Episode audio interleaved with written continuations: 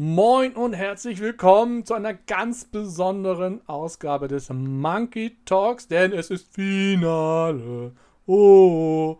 Und Finale. Oh, oh, oh. Ah, der Mann aus dem Hessischen grätscht mir da rechts ins Jochbein rein. Ich merke das schon. Das ist der Andreas. Moin. Gute.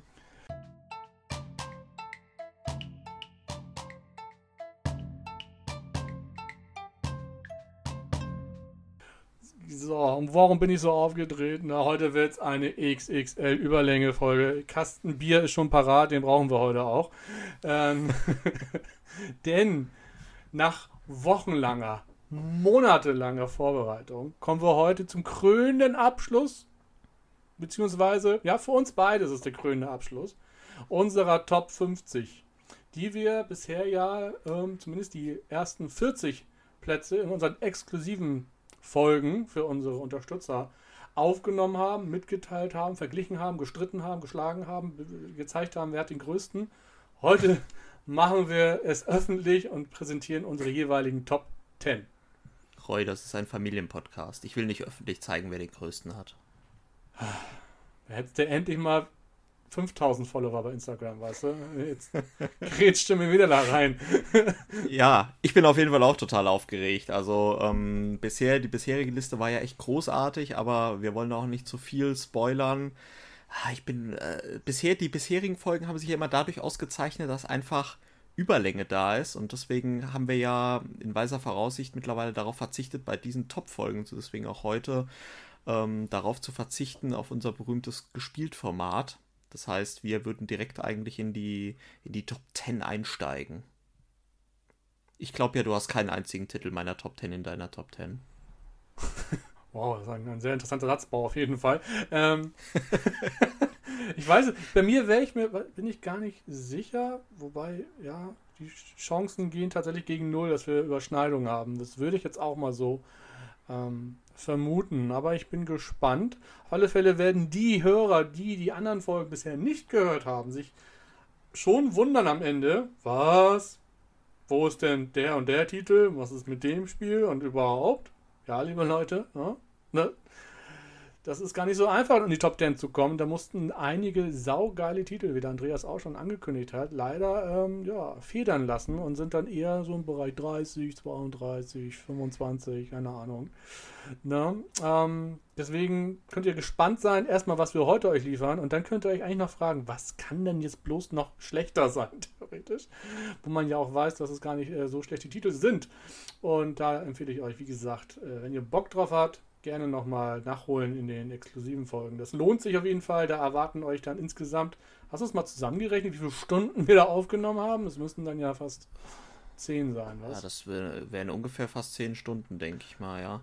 Aber wir sollten vielleicht noch kurz hinzufügen, ähm, dass unsere Top 50, die wir erstellt haben, natürlich irgendeinen äh, Stichtag hatte, als wir angefangen haben, die äh, zu erstellen. Das ist ja eine All-Time Top 50. Ähm, und ich glaube, wir haben damit im April angefangen, oder? Ist schon so lange her, oder? Ja, auf jeden Fall ist das schon zwei, drei Monate her. April kann, kommt sehr gut hin. Wir haben uns auch alle äh, intensiv zu dem Zeitpunkt damit beschäftigt. Wir haben PubMeeple benutzt, soweit ich weiß. Wir beide, also diese Ranking-Browser-Geschichte. Manche mögen es kennen. Wer es nicht kennt, gerne mal aussuchen. Das kann man super mit seinem Boardgame Geek Account verknüpfen und dann lädt der die Sammlung, die man dort hinterlegt hat, rein und dann äh, werden immer zwei Titel verglichen. Man muss sagen, welches geiler ist. genau, ähm, da muss man dann so Sachen entscheiden wie, was ist geiler, Cthulhu Wars oder Chaos in the Old World? So in etwa. Oder was ist geiler, Uno oder Monopoly? Genau. Und da muss man wohl oder übel eine Entscheidung treffen. Richtig. Ähm, das haben wir verwendet und da war, steckten da schon einige Stunden Arbeit drin und das ist jetzt quasi die, und da, siehst du, ich habe dir gesagt, mein Lieblingswort quasi. Liebe Hörer, ich weiß, vielleicht gehe ich euch damit auf die Nerven. Vielleicht kann ein. Ich für Strichliste. Vielleicht, ja, ich wollte gerade sagen, ich, ich baue nur so ein, so ein, so ein Ding, Ding, so ein Geräusch ein. ähm, auf alle Fälle hat das äh, viele Stunden auch Vorbereitung gekostet und das ist jetzt ähm, die, die, die Quintessenz aus diesem ganzen aus dieser Arbeit. Denn bei mir waren es, glaube ich, ursprünglich, ich will nicht lügen, aber so 400 Titel. Ich weiß nicht, bei dir? Ja, es wäre, wenn denke ich auch so 500 Titel irgendwie gewesen sein, die bei Boardgame Geek gelistet sind bei mir. Und ähm, da, wie gesagt, konnte ich ein paar Spiele, als sie dann zum ersten Mal im Battle aufgetaucht sind, äh, direkt weglöschen, weil ich sie noch nicht gespielt hatte oder mhm. weil ich sie gerade neu hatte und vielleicht erst einmal gespielt hatte. Die habe ich dann auch grundsätzlich rausgelöscht. Ja, und das fühlt sich jetzt irgendwie an, so, so ein bisschen diese ganze Top 50, sagen wir zumindest an die Top 30, sind alles so irgendwie diese Spiele gewesen, wo du eigentlich gar kein Spiel bevorzugen willst. Also das ist wirklich das, wie ne, sagt man, wie ist das komplette no, äh, korrekte Nomen dafür? Das Destillat ja. einer geilen Brettspielsammlung. Also wirklich so nur, ich mache jetzt mal diesen Kuss, ich weiß nicht, ob man das hört, dieses ja, also dieses einfach, wo man sagt, das sind hier, das sind die Titel, da könntest du mich, irgendjemand sagt das immer, da könntest du mich nachts um drei wecken und dann würde ich das mit dir spielen. Ja, ich gucke bei mir nochmal äh, auf die heutige Liste und ich würde sagen, ja. Kannst du bei mir auch machen. Vielleicht bräuchte ich hin und wieder vorher nochmal einen kleinen Energy Drink, um die ganzen Regeln nochmal wieder zu begreifen. Aber ähm, grundsätzlich gebe ich dir da vollkommen recht. Ja, ah, ich freue mich einfach so. Es fühlt sich auch so ein bisschen an, äh, bevor es losgeht, irgendwie wie ankommen. Weißt du, also so im April gestartet, die Liste gemacht, irgendwie, dann diese ganzen Fuf äh, Top 50 aufgenommen, irgendwie mit dir da sozusagen in Erinnerungen geschwelgt, Titel abgeglichen, gestritten, äh, uns wieder vertragen, wieder gestritten und jetzt am Ende hier in dieser Top 10 anzukommen, das ist irgendwie schon was Besonderes. Das stimmt auf jeden Fall. Und ich schaue gerade noch mal so drauf und ich bin auch der Meinung, ich habe das im April tatsächlich äh, erstellt bis, und auch bis dato nicht geändert. Also ich schwöre. und äh, ich würde auch weiterhin, glaube ich, gar nichts ändern. Ich gucke gerade noch mal so, ich bin immer noch recht zufrieden damit. Ich gestehe aber ein, dass wahrscheinlich, wenn ich die heute nochmal komplett machen würde, wir zumindest in der Top 50 nochmal vielleicht drei, vier andere Titel sehen würden, die mir in den letzten ja, Wochen dann sehr gut gefallen haben und es dadurch aber nicht geschafft haben. Ne? Aber so ist das. Ausschuss ist überall. Ne? Äh. Ja, hast du noch letzte weise Worte, bevor wir anfangen können? Aber das war ja eben. Bestimmt, schon. aber ich will es nicht unnötig in die Länge ziehen. Das war ja eben alles schon sehr weise. willst, willst, du, äh, willst du heute mal anfangen, Roy? Ich kann gerne anfangen, verpasse dir gleich einen Downer. So einen richtigen. Ja. Oh je. also meine Platz 10, liebe Leute. Ja, das zehntbeste Spiel meiner Meinung nach. Und ich muss aber gestehen, das ist vielleicht ähm, dahin gerutscht, auch einfach, weil ich damit schöne äh, Momente mit meiner Tochter verbringe. Äh, also verbinde, ich verbringe. Oh, dann weiß ich es, glaube ich. Das, das, dahinter versteckt sich doch jetzt nicht Schneckenslalom. Oh Gott! das ist immer noch der Kandidat. Grüße gehen raus an den Pegasus Verlag. Der Kandidat für, wenn wir mal das andersrum machen sollten, dann Nee, da kann, ich, da kann ich auch keine Grüße rausschicken. Also Leute, Schneckensnadel, schmeißt es aus dem Fenster. Sorry. Äh, nein, es hat aber auch mit Tieren zu tun. Dir gefällt es nicht, ich, soweit ich weiß. Es ähm, ist aber ein sehr erfolgreicher Titel, Kennerspiel des Jahres. Ja. Räumt regelmäßig sämtliche Boardgame, Boardgame Geek Awards ab. Ähm, ja. ja. genau. Ich höre schon raus. Ja. Es ist dein Lieblingsflügelschlag, ja. Oh. Elizabeth Hargrave und äh, Stonemeyer Games, Feuerland in Deutschen. Ja, ich gestehe, also ich, ich kann mir schon denken, viele jetzt auch, auch nicht der Roy auch noch. Es wäre jetzt äh, auch nicht alleine mein absoluter Top-Favorite-Titel, wobei ich muss schon sagen, mir gefällt es doch recht gut. Es könnte ein geileres Thema haben, finde ich auch. Ähm, aber wie gesagt, meine Tochter spielt das sehr gerne und das ist eins ihrer ersten Spiele, was so ein bisschen, also ist ja Kennerspiel. Ich empfinde es immer noch nicht als Kennerspiel für mich. Mir ist schon klar, dass die, die Verbindungen da ziemlich komplex sein können, wenn man das so spielen möchte. Aber es lässt sich eben auch locker flockig als Familienspiel spielen und das machen wir auch so mit meiner Tochter, die ist halt acht, die wird bald neun und äh, klar, ihr gefällt das super mit den Vögeln und dem kleinen Häuschen und den Würfeln und den Chips. Also das ist alles ihr Ding natürlich, bringt ihr mega viel Spaß. Und mir bringt es dann Spaß, wenn ihr es Spaß bringt. Und deswegen das, hat das bei mir so einen kleinen Sonderplatz äh, erhalten, weil das einfach, ähm, wie gesagt, schöne Stunden mit meiner Tochter gebracht hat. Und dafür, das hast du so schön gesagt, Roy. Ja, dafür bin ich sehr dankbar, dass es, dass es dieses Spiel dann da äh, das hergegeben hat. Wobei ich im Nachhinein immer noch finde, das Spiel, so als Zoo-Spiel, hätte da auch was gehabt. Also nicht nur Vögel, sondern da platzierst du die Bären neben die Tiger und keine Ahnung, oder wahrscheinlich sind jetzt sämtliche Tierschützer hier gleich auf die Barrikaden, aber ähm, ihr wisst hoffentlich, wie ich das meine, dass man vielleicht auch irgendwann mal ab von Vögeln kommt, sondern auch mal andere Tiere zum Zug lässt. So eine Savanne besetzen oder irgendwie oder den europäischen Kontinent mit Tieren zu füllen, wäre ja auch was ganz Nettes und weil auf Dauer sind die Tiere, äh, die Vögel dann doch etwas öde. Thematisch zumindest. Also ich, rede gar nicht von, von den Aktionen, die sie können oder von den Dingen, die auch die Erweiterungen reinbringen, die ich alle gut finde.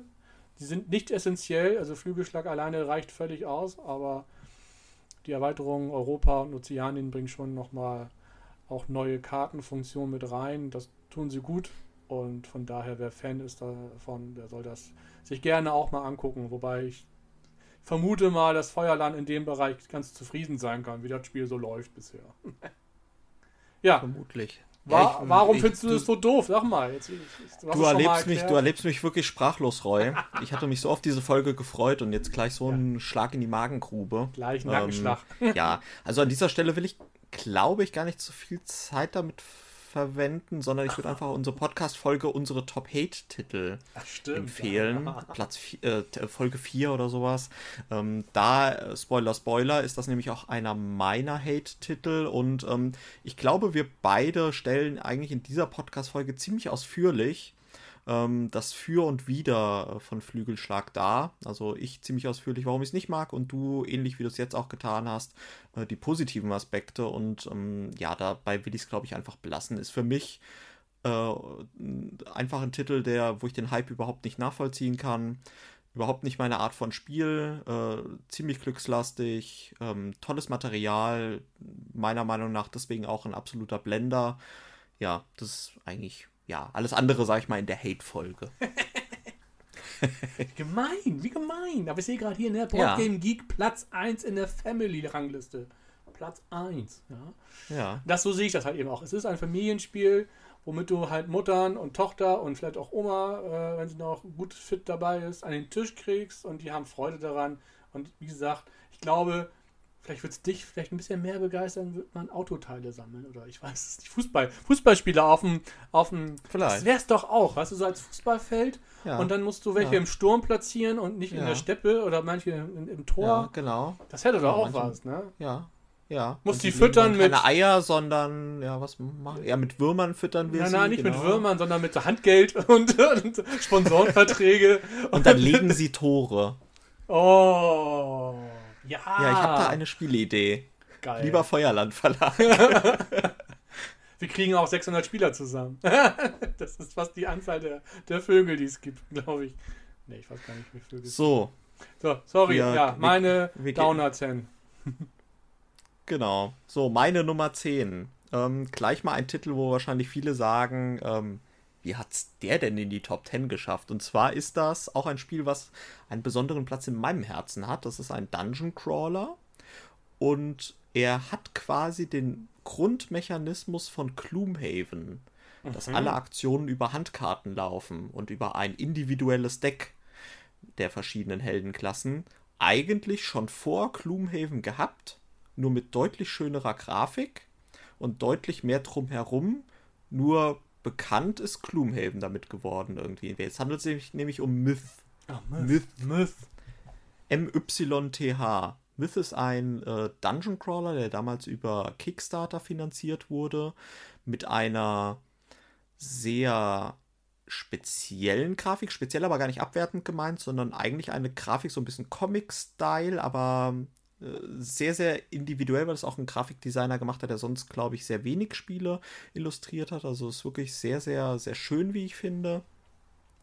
Ähm, und es hat den großen Vorteil, Myth ähm, also es läuft halt vom Mechanismus grundsätzlich wie Gloomhaven, dass halt verschiedene Heldenklassen ganz unterschiedliche individuelle Decks haben und alles, was du machen willst, laufen, angreifen, Zaubersprüche wirken, läuft über deine Handkarten.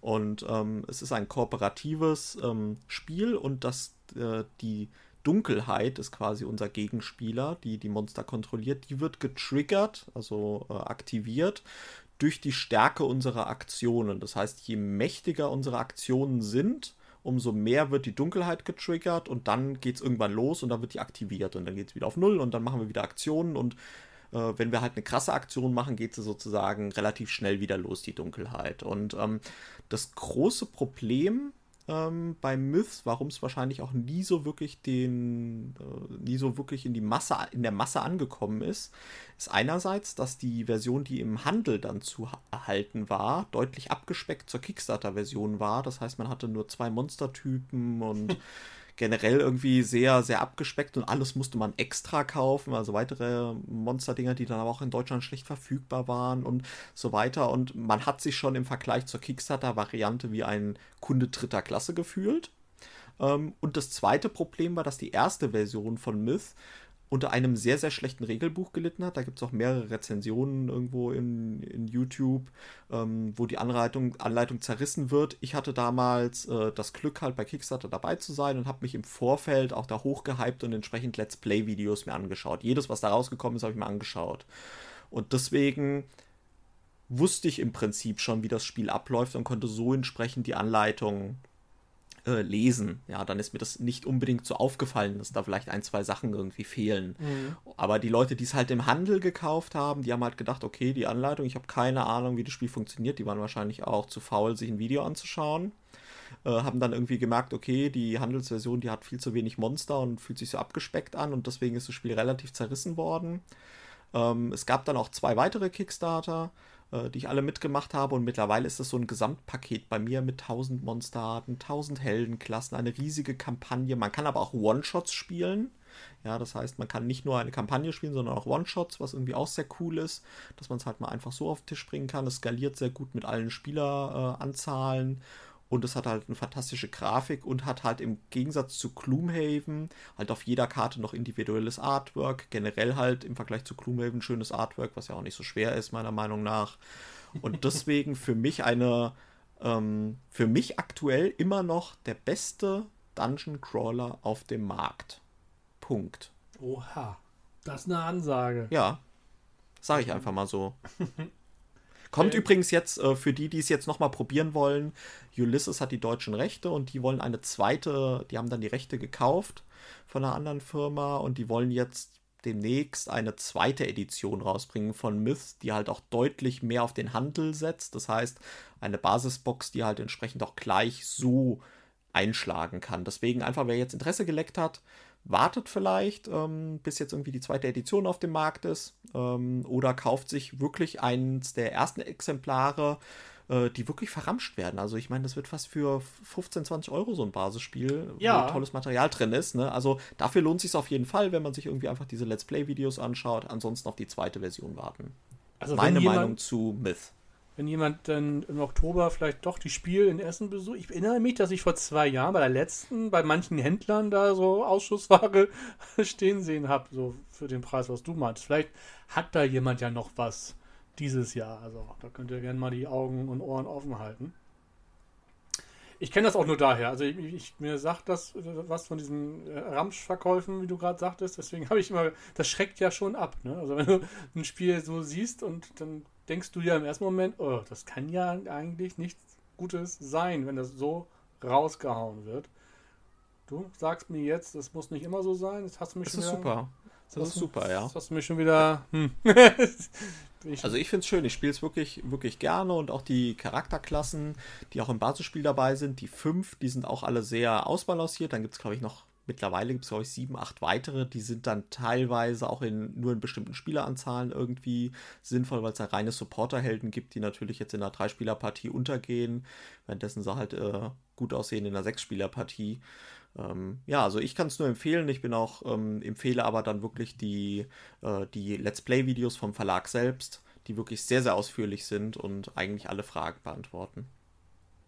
Ja, sehr gut, klingt doch nicht verkehrt, gerade für unsere Dungeon Crawler-Fans. Ähm, ich muss bei diesem Genre immer ein bisschen reinkommen. Ich habe zwar Gloomhaven und ich habe noch zwei, drei andere probiert, aber bisher hat mich immer noch nicht keins von diesen wirklich umge umgeschmissen. Ne? Also, ähm, hat man ja gesehen. Ne? Gloomhaven kam bei uns vor. Ich möchte nicht zu viel erzählen, aber es kam bei uns vor, aber eben an entsprechender Stelle. Ich sage ja, das sind tolle, gute Spiele. Gloomhaven le le leidet für mich einfach an der Komplexität, die einfach zu erschlagen ist, dass man sich eben nicht unbedingt sechs Monate Zeit nehmen möchte, täglich dieses gleiche Spiel zu spielen. Aber hm. Ich erwarte immer Was noch. ist deine Platz 9? Meine Oi. 9, ja, da geht's halt, ähm, es geht weiter bergab, würdest du jetzt sagen, wahrscheinlich. Okay, was kann denn jetzt noch kommen?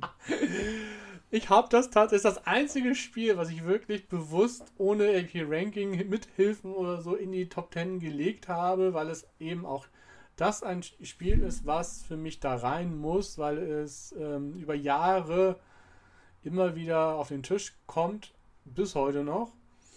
Es hat, wie ich gerade sehe, nur eine 6,9 bei Boardgame Geeks. Es macht mich extrem traurig. Viele sagen, es hat mit das hässlichste Artwork. Der arme Franz Vohwinkel, der heult heute noch wahrscheinlich, weil der ist der Illustrator von dem Ganzen. Und der Designer ist Ken Fischer und hat für mich eine, ein, ein, ja, ein, ein, ein Klassiker des Stichspiels geschaffen. Ähm, Oh, oh, da weiß ich's ja. ja, es ist Wizard. Jetzt Ja, das ist doch toll. ja, viele werden sagen, was? Ja, ja, es ist für mich über Jahre das Familienkarten, hol mal eben raus, auch mit Freunden. So viele Junggesellenabschiede, die, wir haben das immer so gemacht, dass wir übers Wochenende weggefahren sind in Städte und es war immer eine Schachtel Wizard dabei, immer. Und äh, gerade vormittags den letzten Rausch noch so wegkriegen, die letzten Kopfschmerzen vertreiben, dazu eine Runde Wizard, das äh, war mal ganz gut. Ähm, also deswegen, das ist ein Spiel, das man immer rausholen kann. Es ist super schnell erklärt. Ich, ich finde, es bringt jedes Mal aufs Neue Spaß. Und ich glaube, wir hatten das schon mal untereinander, glaube ich. Also ich bin ja immer noch ungeschlagener Hamburg-Meister. Vielleicht wahrscheinlich auch deutscher Meister, ja, wer weiß. Also ich empfinde mich da auch als recht gut drin. Das mögen jetzt andere wahrscheinlich, vielleicht, äh, vielleicht sagst du wahrscheinlich, nee, das stimmt nicht, ich bin das. Ähm, also mir macht auch heute noch Freude. Wir haben es erst vor kurzem wieder auf den äh, Tisch ge geholt mit äh, drei, vier ähm, Bekannten und Nachbarn. Und es macht mir bis heute, wie gesagt, Spaß, dieses, ja, was macht man da? Also wer das nicht kennt, das ist ja ein Frevel eigentlich. Also es ist ein Stichspiel, Doppelkopf lässt grüßen quasi, aber hier muss man halt vorher ankündigen, wie viele Stiche man vorher gewinnen wird. Wir haben ähm, vier verschiedene Farben, wenn ich mich, sind vier, ne? Ja, natürlich. sind Vier, ne? äh, von Zahlen 1 bis 13, es gibt einen Narren, das ist quasi die Null, es gibt die Zauberer, die immer gewinnen. Und es gibt eine Trumpffarbe, die, die, äh, die man, äh, die immer gewinnt, wenn es da im, Vergleich geht. Aber man muss bedienen und wie gesagt, in der ersten Runde hat jeder nur eine Karte und dann baut sich das je nach Spieleranzahl über mehrere Runden auf, dass man am Ende bis zu 20 Karten, wenn man halt noch nur zu dritt spielt zum Beispiel, hat man äh, 20 Karten auf der Hand und muss halt vorher sagen, wie viele Stiche man mit der Hand gewinnen wird. Und ich habe, ich glaube, ich in keinem anderen Spiel so viel Emotion und Streit und Diskussion nach manchen Runden gehabt, wo man sich gegenseitig angestarrt hat und sagt, du Idiot, wie kannst du jetzt sagen, du machst acht Genau. Stiche? Das bist du beknackt. Es gibt doch nur drei Karten. sind halt, ah, das, ja, so. Oder an, an, im Nachhinein sich die Karten anguckt. Wieso warst du der Meinung, damit fünf Stiche zu machen? Ja. Ja. Wo, womit? Das hast du denn da gedacht? Und, Ja. oh, ich weiß auch nicht. Ja, ich weiß auch nicht. Jetzt habe ich wegen dir zehn Stiche mehr gemacht, als ich wollte. Und ja, also genau das ist der Reiz an diesem ganzen Spiel, dieses gegenseitige Auszählen danach, warum man so schlecht vorhergesagt hat. Weil gerade Wizard davon, also meiner Meinung nach auch gerade im Vergleich mit Sky King von Schmidt Spiele, das ist ja mehr oder weniger das gleiche Spiel. Für mich aber der entscheidende Unterschied, nicht nur das Thema, dass es King Piraten sind, sondern bei Wizard sagt jeder nacheinander an, wie viel er macht. Und das äh, setzt sich in der Runde fort, dass es immer wechselt quasi. Und so hat man äh, am Ende ein bisschen ausgeglichen, aber man hat die Chance zu reagieren. Wenn der eine schon zwei sagt und der andere sagt drei, hat der, der, der Letzte, der sagen muss, den Vorteil, sich entsprechend anpassen zu können, wenn er will. Bei Sky King Ja. geht das nicht, da muss es gleichzeitig gesagt werden. Das ist für mich halt noch der entscheidende Punkt, warum ich bis heute Wizard einfach cooler finde, weil ich finde diesen Kniff mit dieser Überlegung, mache ich das langweilig und sage einfach die passende Zahl oder nee, eigentlich ist das gut genug oder ich mache jetzt trotzdem mehr und dann diese Diskussion, die daraus entsteht, die bringt jedes Mal so Freude und mir so viel Spaß, dass ich Wizard einfach toll finde und deswegen musste das in meine Top 10. Ja, kann ich voll und ganz nachvollziehen. Mit Wizard verbinde ich auch sehr, sehr schöne Erinnerungen. Das war während meiner Studienzeit, haben wir das eigentlich quasi zwischen den äh, unterschiedlichen Vorlesungen eigentlich rauf und runter gezockt, so sehr, dass die Karten wirklich abgeplättert waren und dass man schon erkennen konnte, ach, das hinten, das ist doch der Menschenzauberer.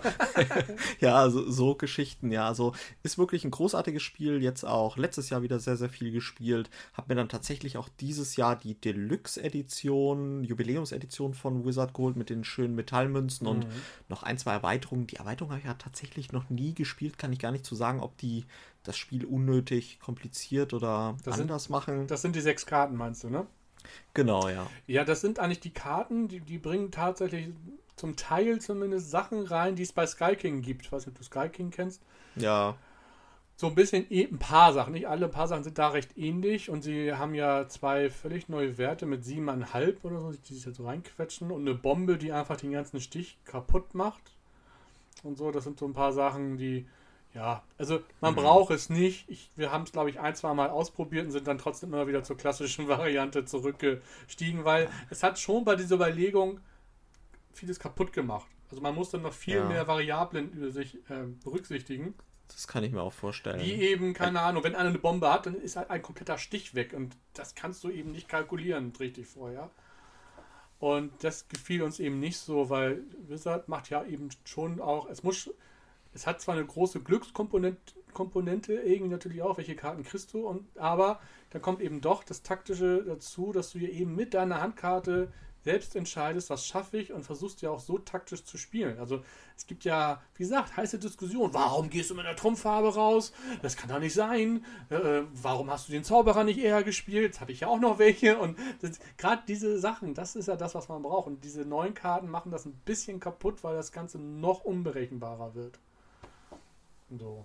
Ja, genau. Also würde ich auch sagen, gerade bei Wizard ist der Reiz und deswegen habe ich es auch zu Sky King auch bevorzugen, wür würde ich es auch bevorzugen, einfach aus dem Grund, dass es halt wirklich ein man, man sagt so schön, a clean Design, ja, ein sauberes Design irgendwie. Es sind einfach nur diese Trumpffarben und ja. äh, da, dann gibt es einfach die Zauber und die Narren und keinen Schnickschnack und keine äh, Seebraut dann oder was, die den Piratenkönig noch äh, schlägt. Und, genau, ja. ja. oder was auch immer. Das ist dann für mich einfach, ja, Wizard ist einfach gut, wie es ist und äh, deswegen auch zurecht. Ich würde deswegen auch einfach jetzt mal weitergehen zu Mach meinem das. Platz 9. Ähm, und zwar wieder ein Titel, der jetzt du weißt ja vielleicht, ich bin ja auch Sportspiel-Fan. Ähm, quasi, äh, wenn Sport gut in die Brettspiele übertragen wurde. Und ähm, da sind wir diesmal im Bereich des äh, Autorennens. Und zwar sind wir da bei Race Formula 90. Hm, ja. ja. Und ähm, das ist für mich, und jetzt komme ich wieder in die Superlative, wie eben schon bei Myth, das beste Autorennspiel auf dem Markt. Und zwar Formula 90 ist natürlich nicht Formula, ist natürlich keine Formel 1. Ja, aber ich bin jetzt auch nicht Autorennen-Fan, sodass ich sagen könnte, was da jetzt große Unterschied ist. Wahrscheinlich die Motorengröße einfach irgendwas. Ähm, ja, also es spielt sich effektiv wie ein Formel 1-Spiel. Und zwar sind wir äh, nicht die Fahrer, wie wir es beispielsweise bei Formula D haben. Bei Formula D haben wir ja wirklich ähm, den Steuerknüppel und die, die, Gangschaltung, meine ich, und müssen dann quasi so ein bisschen fühlen uns wie der Fahrer, müssen Risiko eingehen in der Kurve, rechtzeitig abbremsen, gut schalten und so weiter, ja. Und ähm, Race Formula 90 versetzt uns sozusagen auch in die Funktion mehr oder weniger des ganzen Rennstalles. Das heißt, es fängt an von der Rennvorbereitung mit dem Qualifying, also erstmal das freie Training, ähm, dann muss man sich das Auto zusammenstellen quasi, ähm, dann geht es ins Qualifying weiter und dann äh, kommt auch dann die Rennstrategie. Das heißt, du musst entscheiden, mit welchen Reifen startest du ähm, ins Rennen. Ja, also es gibt eine Wahrscheinlichkeit dann, wie wahrscheinlich ist es, dass es regnet, wie wahrscheinlich äh, Sonne und so weiter musst dich erst für eine Reifen entscheiden, dann musst du dich für eine Rennstrategie erstmal entscheiden. Äh, da gibt es halt auch verschiedenste Sachen. Also gehst du irgendwie risikofreudig ins Rennen oder, oder gehst du halt irgendwie als Variable ins Rennen und kannst deine Strategie mehrfach während des Rennens ändern. Und dann musst du auch entscheiden, wie, wie ist deine Boxenstrategie schon im Vorfeld des Rennens. Das heißt, ähm, versuchst du mit einmal tanken durchzukommen oder versuchst du irgendwie dreimal zu tanken und dafür halt schneller unterwegs zu sein, weil dein Auto entsprechend leichter ist. Ja, das sind alles so Sachen, die du dir im Vorfeld überlegen musst. Unabhängig davon, dass es auch noch unterschiedlich ähm, äh, unterschiedlich Reifenmodelle gibt, also die auch unterschiedlich hart sind. Das heißt, manchmal hast du auch mehr Reifentokens, die mehr Verschleiß vertragen und so weiter.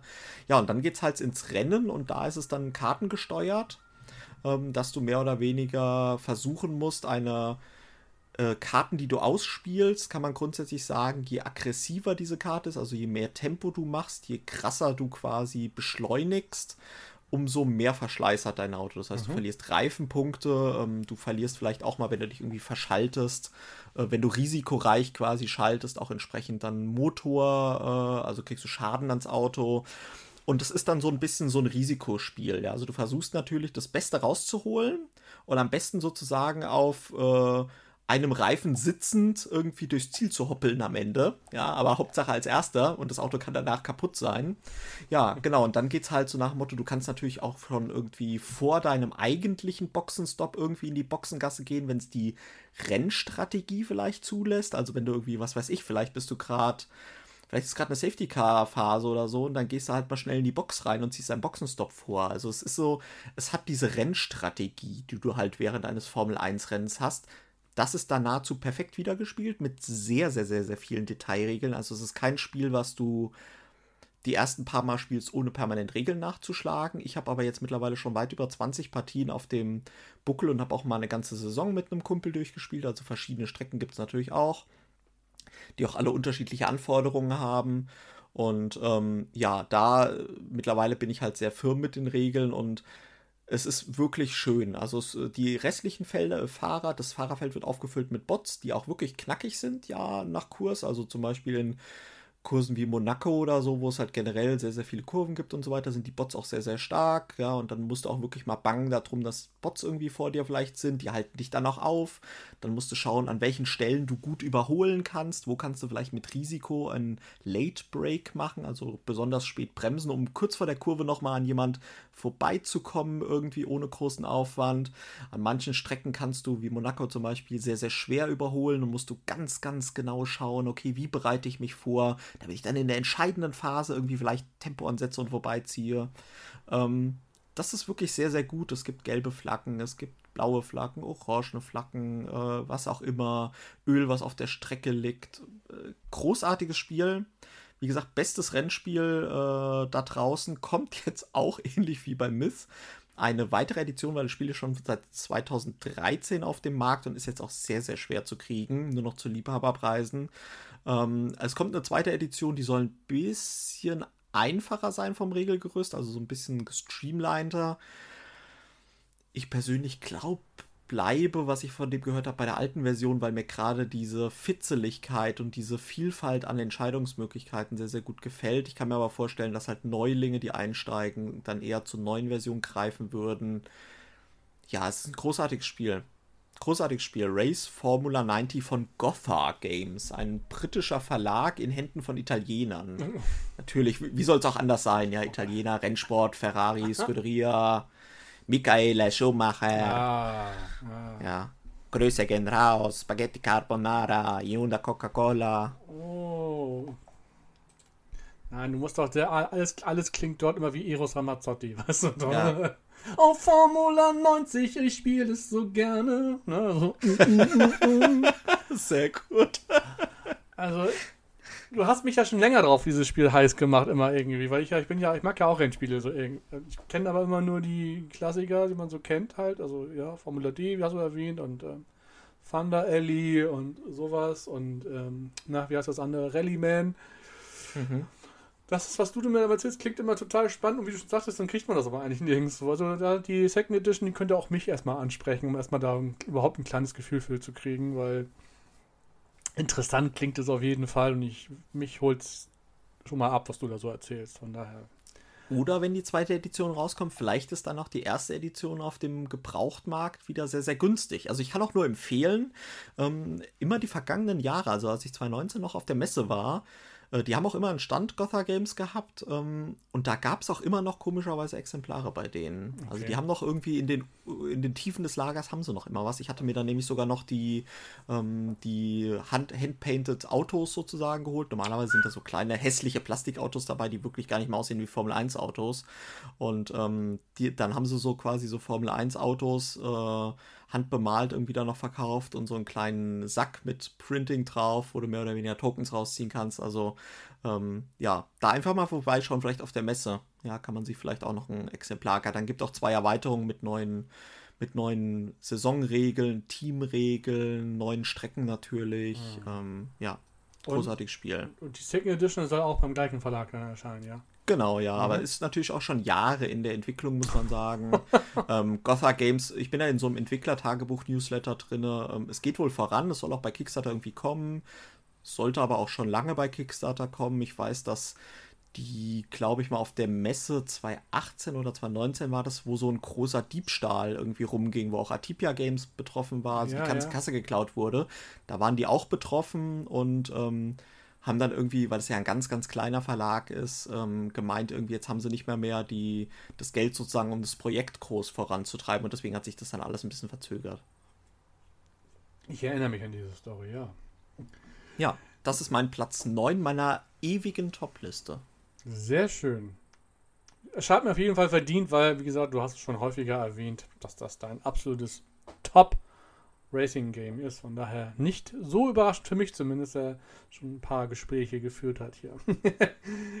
Kommen wir zu meiner Nummer 8 und jetzt geht es dann doch endlich in die Richtung, wo, glaube ich, viele Leute mir folgen können oder es besser nachvollziehen können. Und zwar ähm, ist das mein ähm, ja, ich überlege gerade, ich habe es noch gar nicht so, so, so, so häufig gespielt, schon einige Male. Ähm, es ist ähm, ein, tatsächlich, ich würde auch mit, mittlerweile sagen, ein Klassiker. Es ist aus 2014, also mittlerweile auch schon sieben Jahre. Ich würde aber sagen, der ähm, Brettspielsammler, wie wir es sind, also nicht der äh, Gelegenheitsspieler, der wird es vielleicht jetzt nicht kennen, aber der, der wie wir schon deep in der Materie sind, der wird den Titel auf jeden Fall kennen und wahrscheinlich auch besitzen. Und zwar rede ich von einem Rainer Stockhausen-Titel. Es ist ein oh. Klassiker des Backbuildings, sag ich mal so, ähm, was dann eher von Quacksalber aufgegriffen wurde. Äh, und zwar ist das Orléans, ja, ähm, illustriert von Clemens Franz und äh, erschien bei DLP Games, ich würde sagen, wohl der, der erfolgreichste Titel des Verlags, oder? Ich meine. Würde ich auch sagen, ja. Überlege, also was es da noch so gibt. Ich glaube. Altiplano gab es natürlich als Fortsetzung, aber das war ja längst nicht so erfolgreich. Ich wollte gerade sagen. Wenn es also ein süßes äh, Alpaka vorne auf dem Cover hat und auch in der Box als Startspielermarker. ähm, genau, aber ich würde sagen. Die haben so eine süße Frisur, die Alpakas, oder? Weißt du, so ein bisschen so richtig. Die sehen aus wie so ein Dorftrottel. Das ist ein cooler, also er ist auf alle ein, ein witziges Design, keine Frage. mag man gar nicht von dem Verlag erwarten, weil der ja schon eher relativ trocken daherkommt. So, das stimmt. Im Allgemeinen. Ja. Auch, Orle auch Orleans ist ja bis auf das Cover, was natürlich sehr mittelalterlich passend, finde ich, ja. gemacht ist, jetzt ja auch nicht das schönste Spiel. Wenn du hinten auf die Schachtel guckst, denkst du, ja, nee, lass mal. äh, ich, wurde, ich wurde auch mehr oder weniger überzeugt davon. Probier das mal aus, das ist gut, glaub mir. Und ich war auch sofort gecatcht, weil das, also, ich, wie gesagt, die meisten werden es kennen. Es ist ein Backbuilding, also wir haben einen Beutel, in dem wir. Ähm, ja, Chips sammeln wäre jetzt zu wenig gesagt. Es sind ja eigentlich Bewohner, wenn man das so will, von Orléans. Also so Ritter, Handwerker, ähm, Mönche und Kaufleute und Seefahrer. Und ähm, die holen wir uns äh, in unseren Beutel und pro Runde ziehen wir ähm, mindestens sechs, glaube ich, sind es aber fünf an, am Anfang. Das kann man im Laufe des Spiels äh, erweitern, erhöhen, dass man mehr ziehen kann.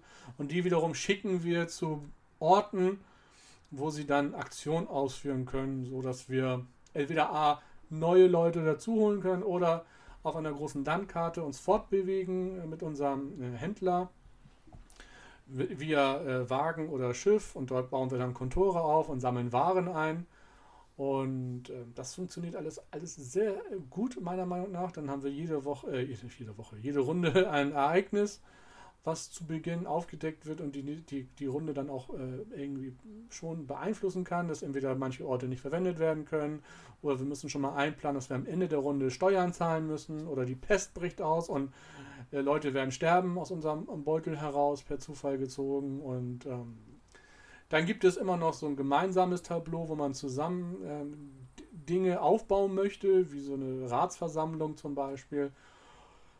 Wobei aber auch nur dann der die Belohnung kriegt, der quasi das abschließt, das Ganze. Und die Vorarbeit, äh, die da geleistet wurde, ist dann ähm, nebensächlich am Ende, also ein kleines äh, Rennen um diese Leisten. Und ja, es gibt so viele kleine Dinge, die man machen kann und das gefällt mir dann halt sehr gut. Man hat immer was zu tun. Also man hat äh, ist ja nicht, nicht so in dem Sinne nicht Mangel, sondern man hat äh, diese sechs, sieben Figuren und denkt sich, boah, ja, ich möchte mich auf dieser Karte bewegen. Oh, ich könnte aber auch jetzt da noch was holen. Ich könnte auch den noch machen. Und ich könnte auch diesen, äh, diese Sache verwenden. Und äh, schon ist man so ein bisschen, ach, ich kann so viel machen. Und ich mag dieses Gefühl, finde ich immer sehr, sehr ähm, schön für mich. Das, dann bringt mir Spielen Spaß, weil ich immer nicht das Gefühl habe, ich kann ja eigentlich nichts machen, außer das sondern ich muss schon immer gut überlegen, gut, den Seefahrer, den kann ich da oben einsetzen oder da einsetzen oder hier und ähm, hm, was mache ich denn? Welche Strategie fahre ich jetzt? Was machen die anderen eigentlich? Und da hinzu kommt dann ja auch noch, das habe ich leider noch nicht spielen können, aber Orléans hat mittlerweile ja auch zwei großartige Erweiterungen. Ich habe sie mir erst vor kurzem jetzt auch mal endlich gesichert. Es gibt einmal Invasion, das ist so eine kooperative Fassung oder auch Solo. Auf jeden Fall klingt das sehr vielversprechend und kriegt auch nur positive äh, Resonanz bisher. Und dann gibt es noch, äh, wie heißt das andere, Handel und Intrigen, glaube ich. Ähm, und da ist das noch ein bisschen konfrontativer. Also da gibt es dann so ein, so ein gemeinsames äh, Board, wo man sich aber auch fies in die Quere kommen kann. Wenn man das erfüllt hat, dann kann man den anderen richtig Schnippchen schlagen. Klingt auch sehr, sehr gut. Genau sowas mag ich. Und dann gibt es die große Diskussion am Ende. Ähm, braucht man das Upgrade der Miepel oder eben nicht. Ich habe es mir im Nachhinein auch geholt. Ich würde aber nicht sagen wollen, dass es ein Muss ist. Es ist sicherlich schöner, wenn man in einem Beutel voller Holzmiepel greift statt Pappplättchen. Es funktioniert aber auch so ganz gut. Ja, Orléans, ganz lustig. Ich habe ja tatsächlich alles, also Invasion, Händlerintrige, Basisspiel und Upgrade Pack, habe es aber nie gespielt. also ich habe es mir damals geholt.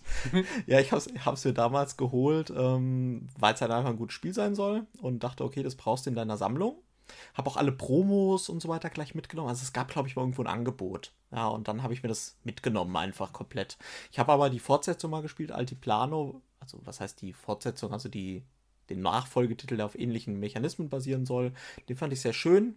Äh, auch ein bisschen puzzlig, aber fand ich ganz cool.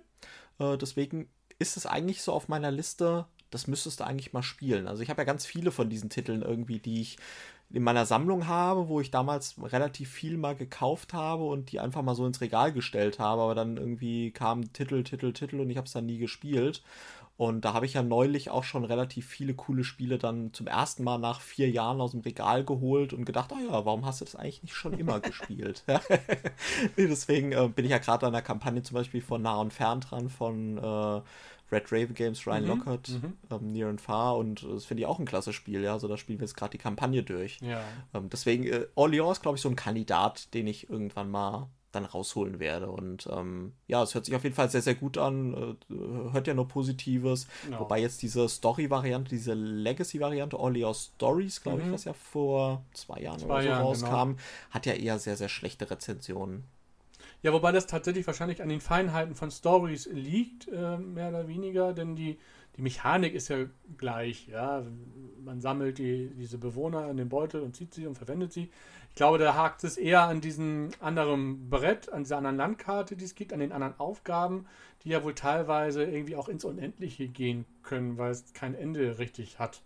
Das ist, äh, so habe ich es mal rausgehört zumindest. Und das ist bei dem äh, Standardtitel, der einfach, man weiß, man hat 17 Runden Zahl, weil es gibt 17 Ereignisplättchen, jede Runde ein Ereignisplättchen und irgendwann ist man damit durch und dann muss man, da wird abgerechnet am Ende so.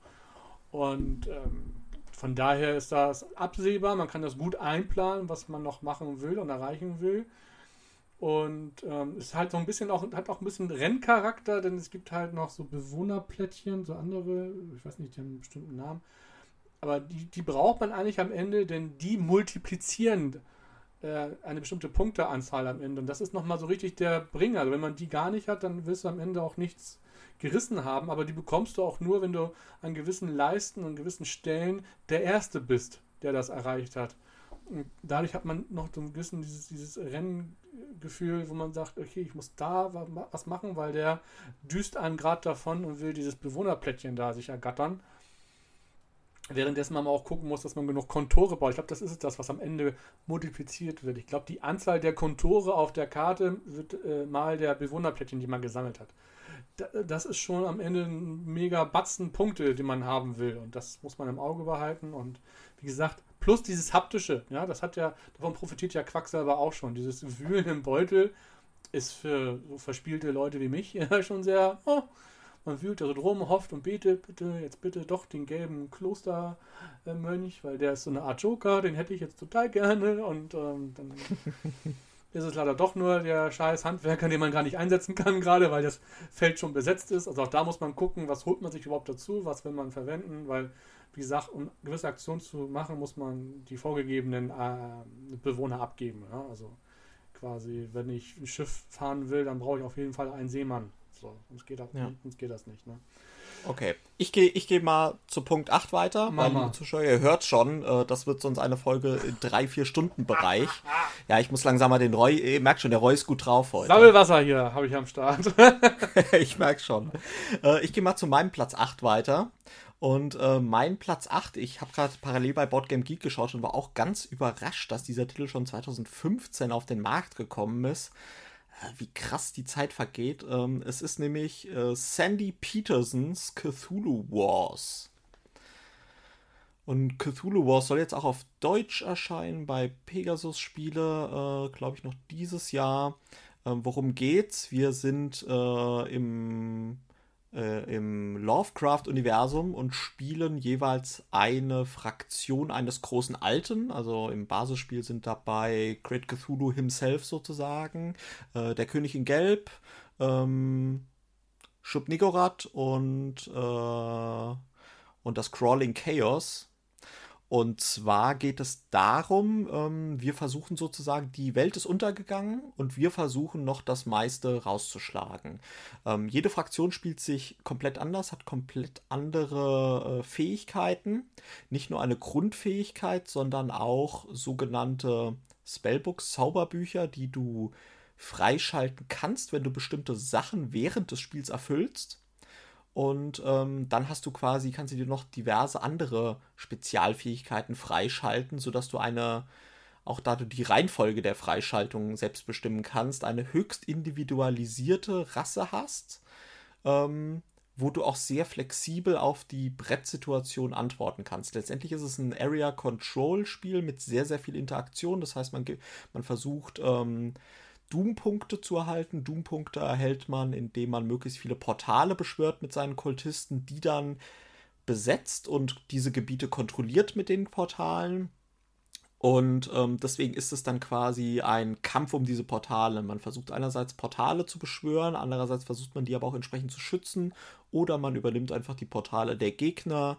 Äh, da hat jede Rasse so seine ganz eigenen Möglichkeiten. Äh, manche sind da deutlich brutaler und einfacher gestrickt, andere sind sehr trickreich und versuchen es dann eher mit so Zaubersprüchen dann irgendwie sich durchzusetzen. Und ähm, ja, es, der Grundmechanismus ist so ein bisschen, dass man Aktionspunkte hat, ähm, ja, die man sich auch steigern kann während des Spiels und dann gibt man reihum immer eine gewisse Anzahl an Aktionspunkten aus, Zauberpunkten, Magiepunkten und kann damit quasi unterschiedliche Einheiten beschwören oder Einheiten bewegen oder eben diese Portale beschwören und dann ist der nächste am Ziel und dann ist auch so ein bisschen taktieren. Okay, der hat keine Power mehr, also kann er sich nicht mehr bewegen und quasi keine Einheiten mehr beschwören. Also kann ich jetzt ganz langsam und unbeschwert hier mich aus meinem Häuschen raustrauen und ganz viele Portale nochmal beschwören, weil der kann mehr nichts mehr anhaben. Und ähm, letztendlich lebt Cthulhu Wars auch so ein bisschen am Ende von dieser Dynamik, die sich innerhalb des Tisches selbst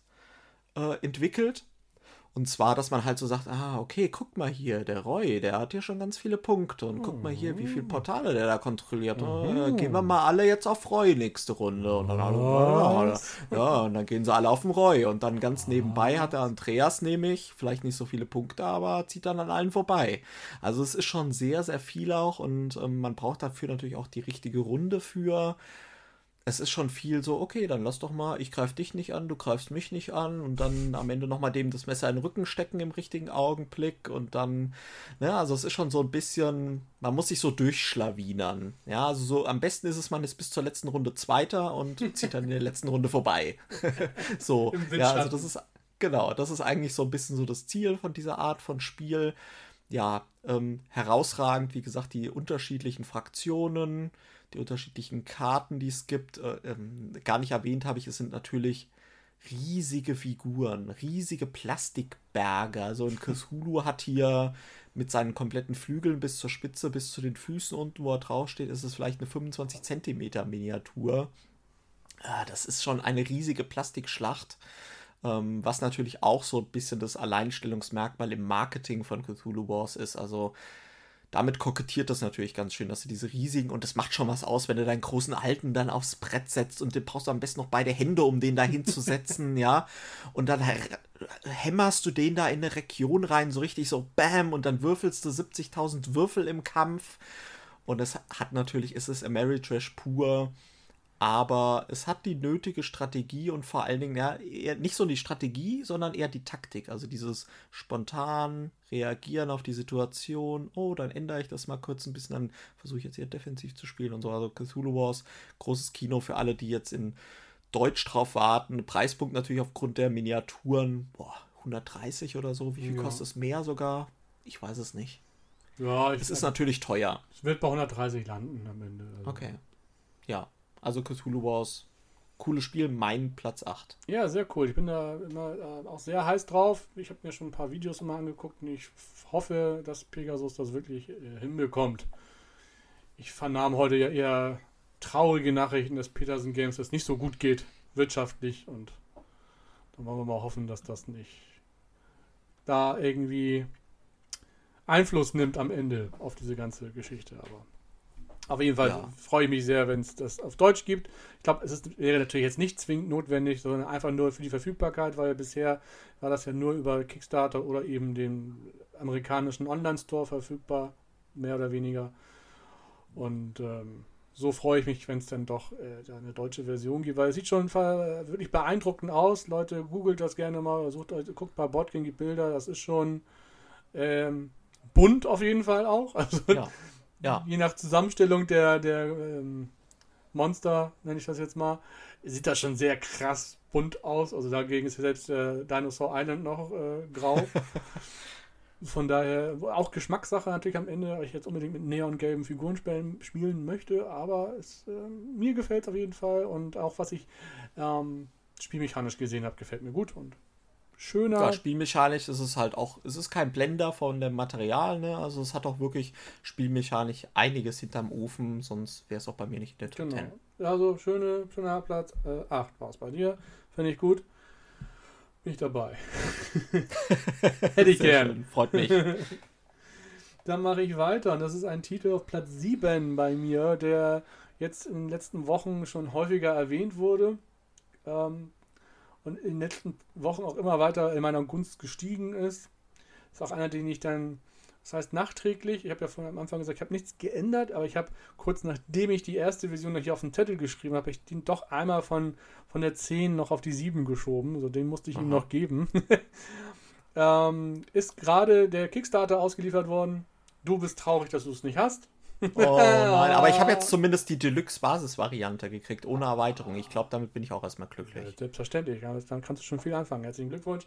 Wir reden hier vom Grand Austria Hotel Lookout Games. Wieder ein Clemens Franz-Titel, äh, der also illustriert hat. Ein typischer Franz. Ein typischer Franz, optisch zumindest. Und ähm, Designer sind, jetzt versuche ich es abzulesen. Also Simone Luciani kriege ich noch hin. Aber bei Virginio Gigli, ja, ich hoffe. Vincenzo, hilf uns bitte, wenn ja. du diese Podcast-Folge hörst, äh, dann schreib uns bitte in die Kommentare, wie man es ausspricht. Genau, ich nehme jede Hilfe. Taschini habe ich mir gemerkt. Na, Luciani oder Luciani kriege ich noch hin, aber Gigli. Grazie mille, Simone, ja. Luciani, Bella Italia. Was mache ich Strunz? Spiele. Oh, ist aber jetzt mhm. Paradiso. Das ist nicht alles Deutsche. Naja, also Grand Osthotel. Leute, Leute, Leute. Dice Placement. Ähm, Auch schon ein Titel, was ein paar Jährchen auf dem Buckel hat. Ich sehe gerade, es sind sechs an der Zahl. Lange Zeit out of print, nicht nirgends zu erhalten. Und wenn auch zu Mondpreisen oder Liebhaberpreisen, wie du es so schön genannt hast. Wie gesagt, und dann hat sich Anfang dieses Jahres, noch gar nicht so lange her, ne? der Kickstarter, glaube ich. Nee, äh, September habe ich mir sagen ah, lassen. Okay, oder also November also, oder irgend sowas. Also irgendwann auf jeden Fall im Herbst. Relativ zügig waren sie trotzdem dafür, dass es, glaube ich, der allererste Kickstarter von Lookout Games war. Stellt sich auch die Frage, hätte, hätte es unbedingt Kickstarter sein müssen? So, man wollte sicher gehen wahrscheinlich, hm. dass man diese Exemplare auch verkauft. Man hat es locker geschafft. Und die Nachfrage war eigentlich immer da. Es war auch, als ich angefangen habe, mich wieder mit den Spielen zu, äh, zu, beschäftigen, mit Brettspielen, da war das immer schon in den Top 100 vom Boardgame Geek. Und da war es am Anfang, gebe ich zu, eine Quelle, wo ich viel geguckt habe. Was braucht man denn so? Ne? Also, was ist denn mhm. angesagt? Top 100, gucken wir mal. Das, also, war, da war mein Ziel schon, so viel wie möglich aus der Top 100 zu haben. Und da war Grand Austria Tale, glaube ich, Platz 99 oder so. Mhm. Jetzt mittlerweile sehe ich Platz 83 immerhin. Und das für einen Titel, der jetzt ja gar nicht so ein sofort in den Kopf kommt, wenn man an Brettspiele denkt. Also ich, nee. Da kannte ich wirklich, bis ich jetzt die Kickstarter-Kampagne gesehen hatte, was ich verpasst habe kannte ich das auch gar nicht so richtig. Ja. Sieht ja auch relativ langweilig aus. Ne? Also Clemens Franz will ich jetzt nicht zu nahe treten, aber der Grafikstil ist eigentlich schon eher Anfang der 90er. Genau. War, der, war der, vielleicht mal modern. Das ist so Katan-Klaus-Teuber-Linie, so ein bisschen so da. Wobei Katan ja wirklich zumindest noch ein tolles Cover hat. Also ich ja, finde das, das alte Cover mit Siedler von Katan mit, der, mit dem roten Cover und der untergehenden Sonne ist schon. Ich mach's mal wieder, pass auf. Oh. Nein, darum geht es mir auch gar nicht so gesehen, sondern das ist so diese Zeit. Ne? Wenn man damals an die Spielregale denkt, da stand das schöne Katar mit dem Sonnenuntergang und daneben standen meistens so die Alea-Titel, nenne ich das jetzt mal ganz doof, die bis heute ja auch an der Optik haben. The German Games. The German Games. German Optik. the, the, the German Games, mit Z auch. The German Games. The German Games, sehr schön. Also, ähm, wie gesagt, man kann andere Podcast-Folgen von uns hören, da habe ich schon viel davon erzählt. Es ist ein Dice-Placement-Spiel, in dem wir ein Hotel führen, wo wir Gäste entgegennehmen, diese mit Strudel, Torte, Kaffee oder Wein versorgen. Mit der Erweiterung, die es nun gibt, der Walzer-Erweiterung, gibt es, äh, das, diese Erweiterung besteht aus, jetzt will ich nicht lügen, fünf Module, glaube ich, fünf oder sechs. Ähm, bei dem einen Modul kommen halt noch Champagner dazu als mehr oder weniger Joker Ressource, nenne ich das jetzt mal. Wobei teilweise wird auch explizit äh, Champagner verlangt von manchen Gästen, also das muss man auch berücksichtigen. Aha. Genau. Die feinen Herren. Die feinen Herren. Und ja, es ist eine spannende, also ich finde diesen Auswahlmechanismus, wie man die Würfel verwendet, sehr gut. Es wird ein Würfelpool geworfen. Die werden anhand ihrer ähm, Augenzahl dann Aktionen zugeordnet. Also die 1 ist immer ähm, Getränke nehmen.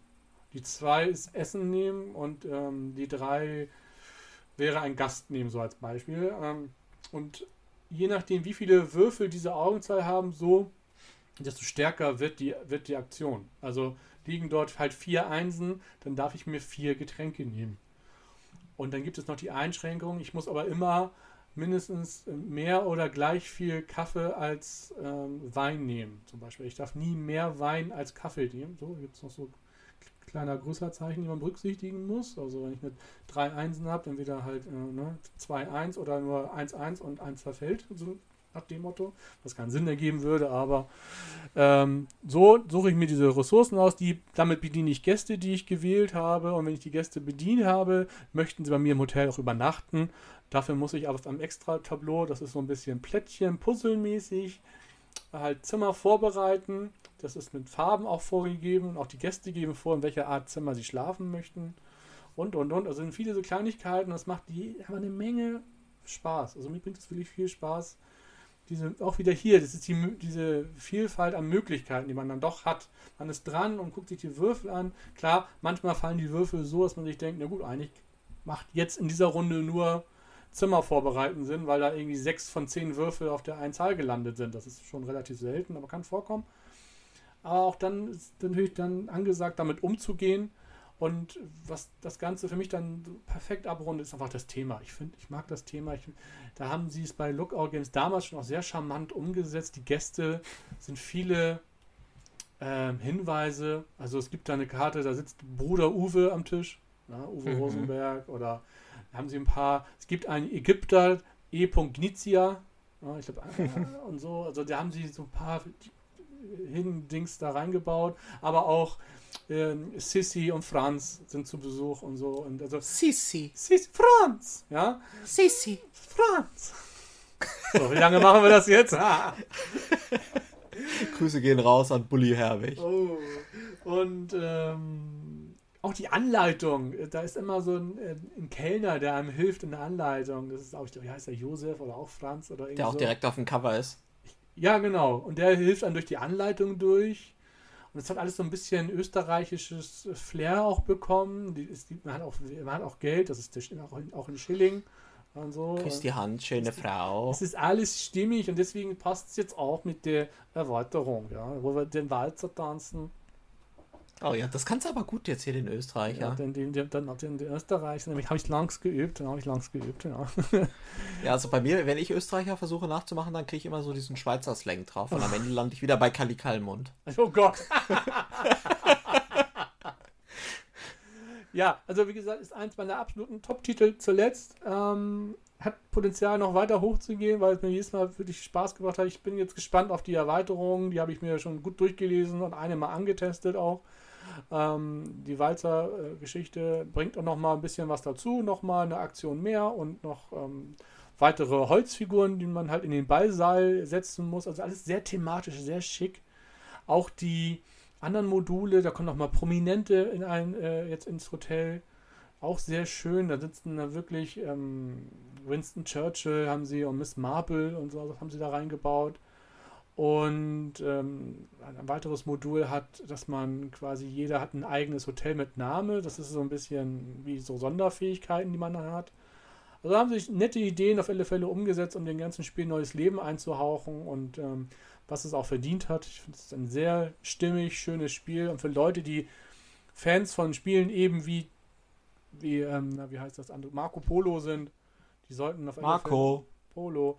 Die sollten Marco. auf Polo sollten auf alle Fälle mal einen Blick auf Grand Austria Hotel werfen. No? Ja, Grand Austria, Grand Austria Hotel, Grand wie gesagt, bei Austria mir Hotel. äh, vorher gar nicht so der Begriff gewesen. Dann hat es mich genervt, dass ich es halt bei Kickstarter verpasst habe. Wahrscheinlich war es auch so ein bisschen Fear of Missing Out. Habe mich schlau gemacht, fand die Let's Plays und alles sehr, sehr toll und äh, habe mich dann natürlich geärgert, dass das alles zu Mondpreisen dann direkt wieder bei irgendwelchen Resellern gelandet ist, die das für 80 Euro oder was gekauft haben bei Kickstarter und dann äh, bieten die das für 300. also muss ich dir jetzt mal ganz eine Story erzählen, ja? Also die Dinger, ich hatte dann einen Aufruf gesendet, ja, über Instagram und über Facebook. Ob das jemand hat, da meldet sich jemand bei mir und sagt, er hat hier die, äh, die große Edition, äh, neues Deluxe plus Erweiterung in so einem Schuber. Ja, Ja, hat äh, laut Kickstarter, lass mich nicht lügen, vielleicht 120 Euro gekostet. Ja, Ja. habe ich vorher nachgeschaut. Nee, hat sogar weniger, hat, lass es 95 gewesen sein. Und dann habe ich ihm schon gesagt, du, weil er hat dann wieder gesagt, okay, was stellst du dir denn preislich vor? Verschenken will ich es nicht. Dann wusste ich schon, der will Gewinn machen. Sei ihm unbenommen, ja, ist äh, limitiert. Ja, habe ich ihm gesagt, okay, hey, wie sieht's aus? 125 Euro. Ja, plus Versand. Schon ein guter Ja. Preis. Finde ich angemessen. Also ich meine, der, äh, der hat der Typ dann hat dann 20 Euro mehr gekriegt, ja. Ähm, Mhm. Finde ich okay dafür, dass der drei Monate auf sein Spiel gewartet hat über Kickstarter. Ist es ein ganz guter Ding. Und was hat er dann gesagt? Ja, ich lasse es mir mal durch den Kopf gehen. Spätestens, wenn dir das jemand schreibt, Ja, dann ja. weißt du schon sozusagen, ja, kannst du vergessen. So. Und dann hat er sich am nächsten Tag bei mir gemeldet und hat gesagt, oh, ich habe es aber gesehen. Bei eBay ging das neulich für einen, bei einem Italiener für lass, äh, irgendwas was 320 Euro weg. Ja, oder 350, oder 320, lass 320 sein. Und da, er ist zwar nicht auf das Geld angewiesen und er hätte gerne, dass das Spiel bei jemand ankommt, der es auch wirklich spielt, aber zu dem Geld wird er nicht Nein sagen, ob ich noch was an meinem Preis machen würde. Und da habe ich gesagt, nee, sorry, weißt du, weil irgendwann ist auch mal Schluss. Ja, ja. So, dann hat er das reingestellt. Bei eBay tatsächlich habe ich gesehen, für 350 Euro habe ich einen Preisvorschlag gemacht, 120 über eBay. Ja, hat er natürlich direkt abgelehnt, da wusste er auch gleich mal, dass ich es war wahrscheinlich. Und dann, äh, ich habe es auf Beobachten gestellt, weil ich natürlich dachte irgendwie, wer kauft denn so einen Scheiß für 350 Euro? Ja, wie bekloppt muss man denn sein? Und dann war das wirklich nach ein paar Tagen war das weg. Hör auf. Ich, ich gehe mal nicht davon, also ich weiß nicht, ob er es dann verkauft hat über eBay oder es einfach nur beendet hat und irgendwo anders für 200 verkauft hat oder was, aber da denke ich mir ganz im Ernst, ey, was ist denn das für eine, jeder kann ja machen, was er will, freie Marktwirtschaft und so, aber ey, dass dann Spiele künstlich so teuer verkauft werden. Oh, aber da muss, naja. da muss, man auch sagen, Leute, kauft doch sowas dann auch einfach nicht. Ja, das egal. Spiel ist es im Leben nicht wert. Ich feiere es gerade ab. Ich feiere es gerade ab. Ich mag es wirklich sehr gerne. Aber doch nie. Dein Preis ist schon wirklich. So, und jetzt sagen wir, jetzt mache ich das Ganze nochmal rund. Ich habe dann tatsächlich noch ähm, bei irgendwo habe ich es noch gefunden, nur die neue Deluxe-Edition ohne Erweiterung. Ja. Für, ähm, bei Boardgame Geek war es, glaube ich, 80 Euro plus Versand. Ja, und dann habe ich gesagt, okay, ja, die Deluxe hätte, glaube ich, 60 im Kickstarter gekostet. Habe ich gesagt, das ist angemessen und wer weiß, ob ich die Erweiterung überhaupt brauche. Ja, ich habe sogar kurz überlegt, weil jetzt kommen ja die ganzen ersten Editionen, die quasi vorher original verpackt in Regalen standen zur Wertsteigerung bei den ganzen Leuten und für 180 Euro angeboten wurden, kommen jetzt langsam nämlich bei eBay und so weiter raus und kosten so um die 40 Euro. Es ist tatsächlich die Frage, also wenn ihr das ein gutes Spiel findet, dann könnt ihr euch das sicherlich auch jetzt die erste Edition holen. Die hat vielleicht ein schlechteres Material ein bisschen, aber wahrscheinlich auch nicht sonderlich. Also, und das kriegt ihr für 40, 50 Euro. Das kann ich ja nochmal aufklären. Was heißt eigentlich Deluxe Upgrade? Also Leute, macht euch da auch keine Illusion. Deluxe Upgrade ist nichts anderes als das, also normalerweise im alten Spiel oder im klassischen Spiel sind diese, was ich gesagt habe, das, der Strudel und die Torten, das sind einfach nur Holzwürfelchen. Ja? Weißer Würfel ist eine Torte, schwarzer Würfel ist ein Kaffee, Rot äh, Wein und äh, Braun Strudel.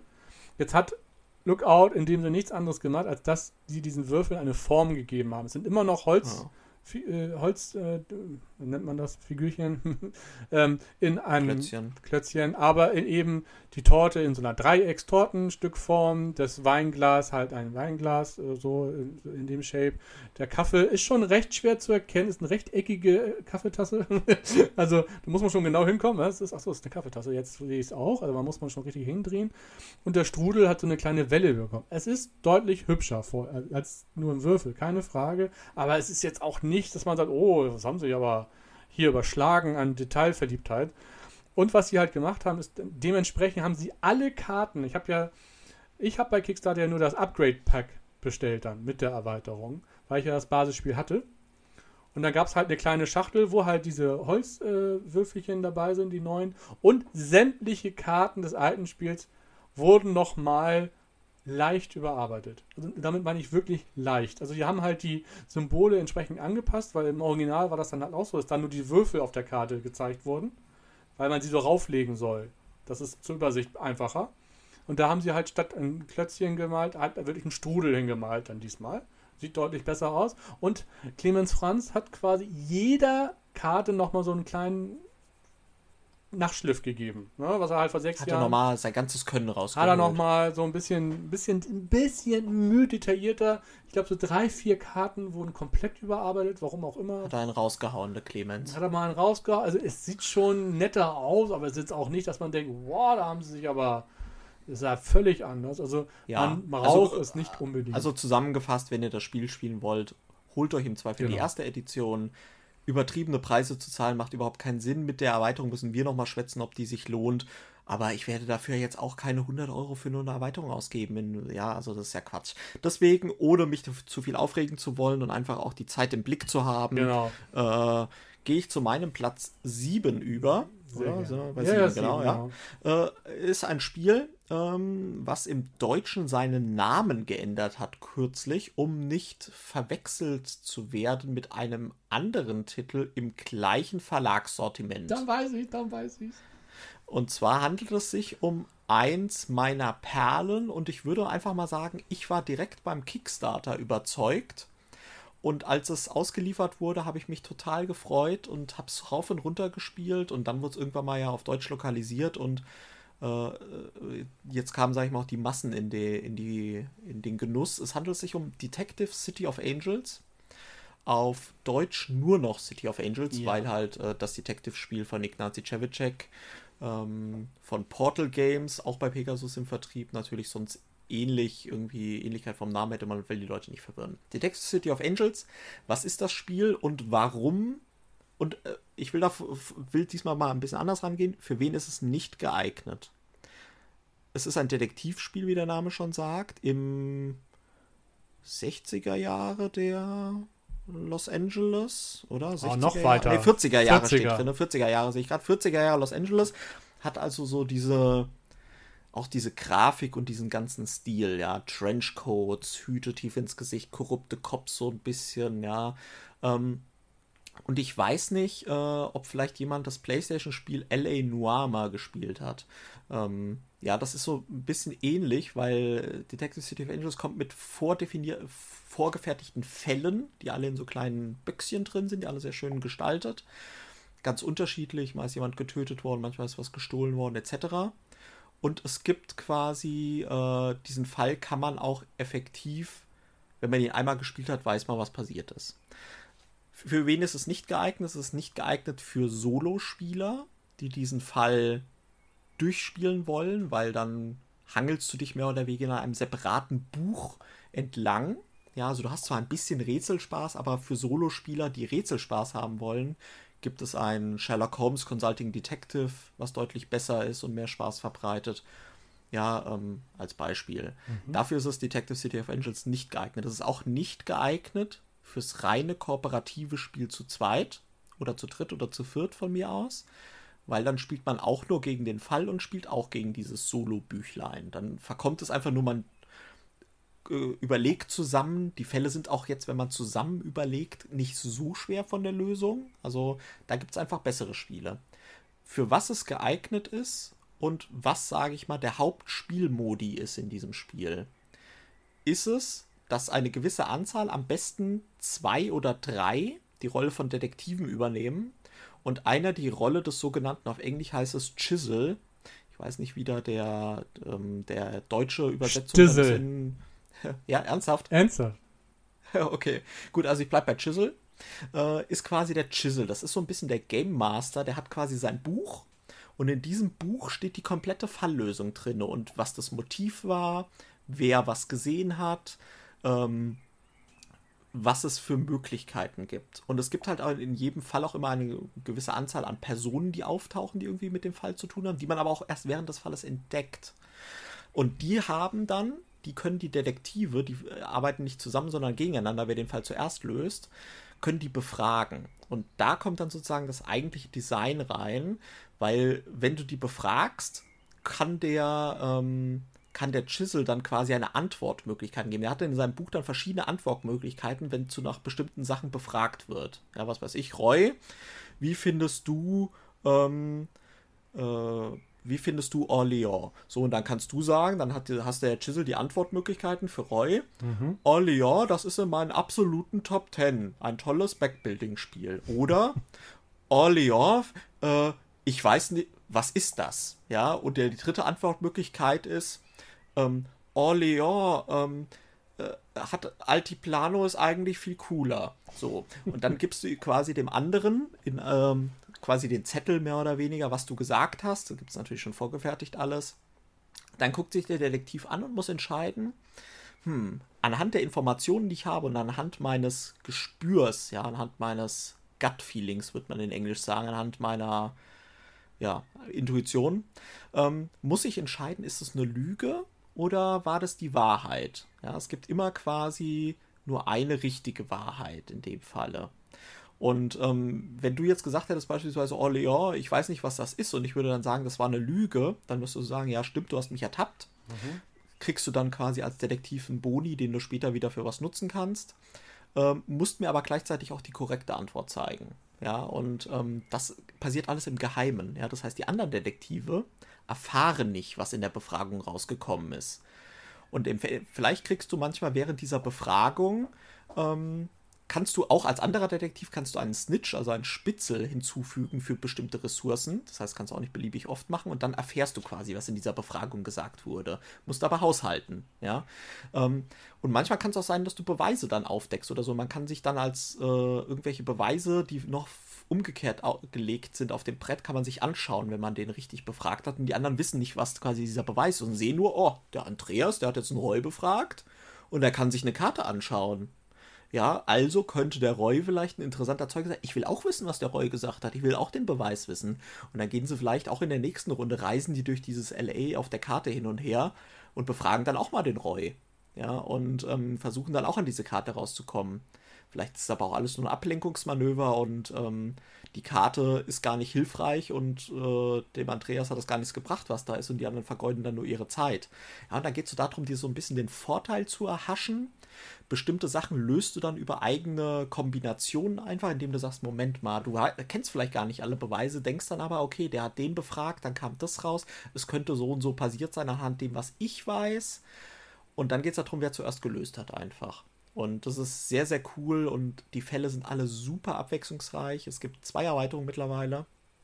Ähm, sind alle super abwechslungsreich. Es macht vor allen Dingen als Chisel großen Spaß, die Leute auf unterschiedliche Fährten zu locken. Also du hast auch so ein bisschen, du kannst zwar als Chisel auch gewinnen, wenn keiner den Fall löst, hast du gewonnen. Ich sehe aber die Aufgabe meistens, wenn ich den Chisel spiele, so ein bisschen alle gleichmäßig am am Ball zu halten. Ja, also ich versuche dann immer dem einen mal ein bisschen in die Irre zu locken und den anderen versuche ich auf eine andere Fährte irgendwie zu locken. Also es gibt auch in diesen Fällen wirklich sehr, sehr viele Fährten, wo der Chisel die Leute drauflocken kann. Und das, es gibt nichts Geileres, als wenn du irgendwie eine Fährte auslockst und sagst beispielsweise, lässt du irgendwie durch gekonnte Sachen durchblicken in Chinatown, ist was total Wichtiges anscheinend, weil da sitzt er die ganze Zeit seine Marken hin und versucht die Aussage zu verweigern, der Chisel. Und dann gehen die da alle hin nach Chinatown und am Ende ist Chinatown einfach nichts los. Ja, das ist, da kommt dann einfach die Textpassage. Hier kannst du gebratenes Hühnchen kaufen, aber für den Fall hat das nichts zu tun. Und dann, dann, dann stehst du einfach nur auf und jubelst quasi und denkst, hab ich euch geil an der Nase rumgeführt. Ja, es ist, äh, das sind großartig und dafür ist das Spiel gemacht. Bitte mhm. nicht kooperativ spielen. Bitte nicht solo, spielt es maximal solo, wenn ihr der Chisel sein wollt in zukünftigen Partien, dann spielt den Fall solo, um ein Gespür für den Fall zu kriegen, weil die werden schon sehr komplex auch mit der mit zunehmenden Fällen, dass ihr mal wisst, okay, wie ist denn so die ganze Story? Was gibt es denn für unterschiedliche Fährten, auf die ich die Leute locken kann? Dann spielt solo, so habe ich es auch gemacht spielt es dann als Chisel. Dann könnt ihr natürlich, wenn ihr einmal einen Fall als Chisel, als Detective gespielt habt, könnt ihr den Fall natürlich als Chisel noch unendlich oft spielen. Wenn ihr ihn einmal als Chisel gespielt habt ähm, oder als Detective, könnt ihr ihn halt nicht mehr als Detective spielen, sei denn ihr habt eine schlechte Erinnerung. Großartiges Spiel.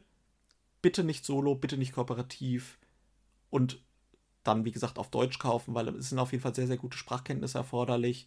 Wenn ihr mit Englisch kein Problem habt, dann holt es euch auch gerne in Englisch ist aber auch tatsächlich so ein bisschen slangmäßig in den 40er Jahren angegangen. Also sehr, sehr cool. Da hat sich auch Großartig. Pegasus, Pegasus viel Mühe gegeben, tatsächlich. Ich glaube, die haben in dem Fall tatsächlich ein Übersetzungsbüro beauftragt, um diesen Slang reinzukriegen. Sie haben es äh, einsprechen lassen von Oliver Rohrbeck ja. von drei Fragezeichen genau. äh, bekannt.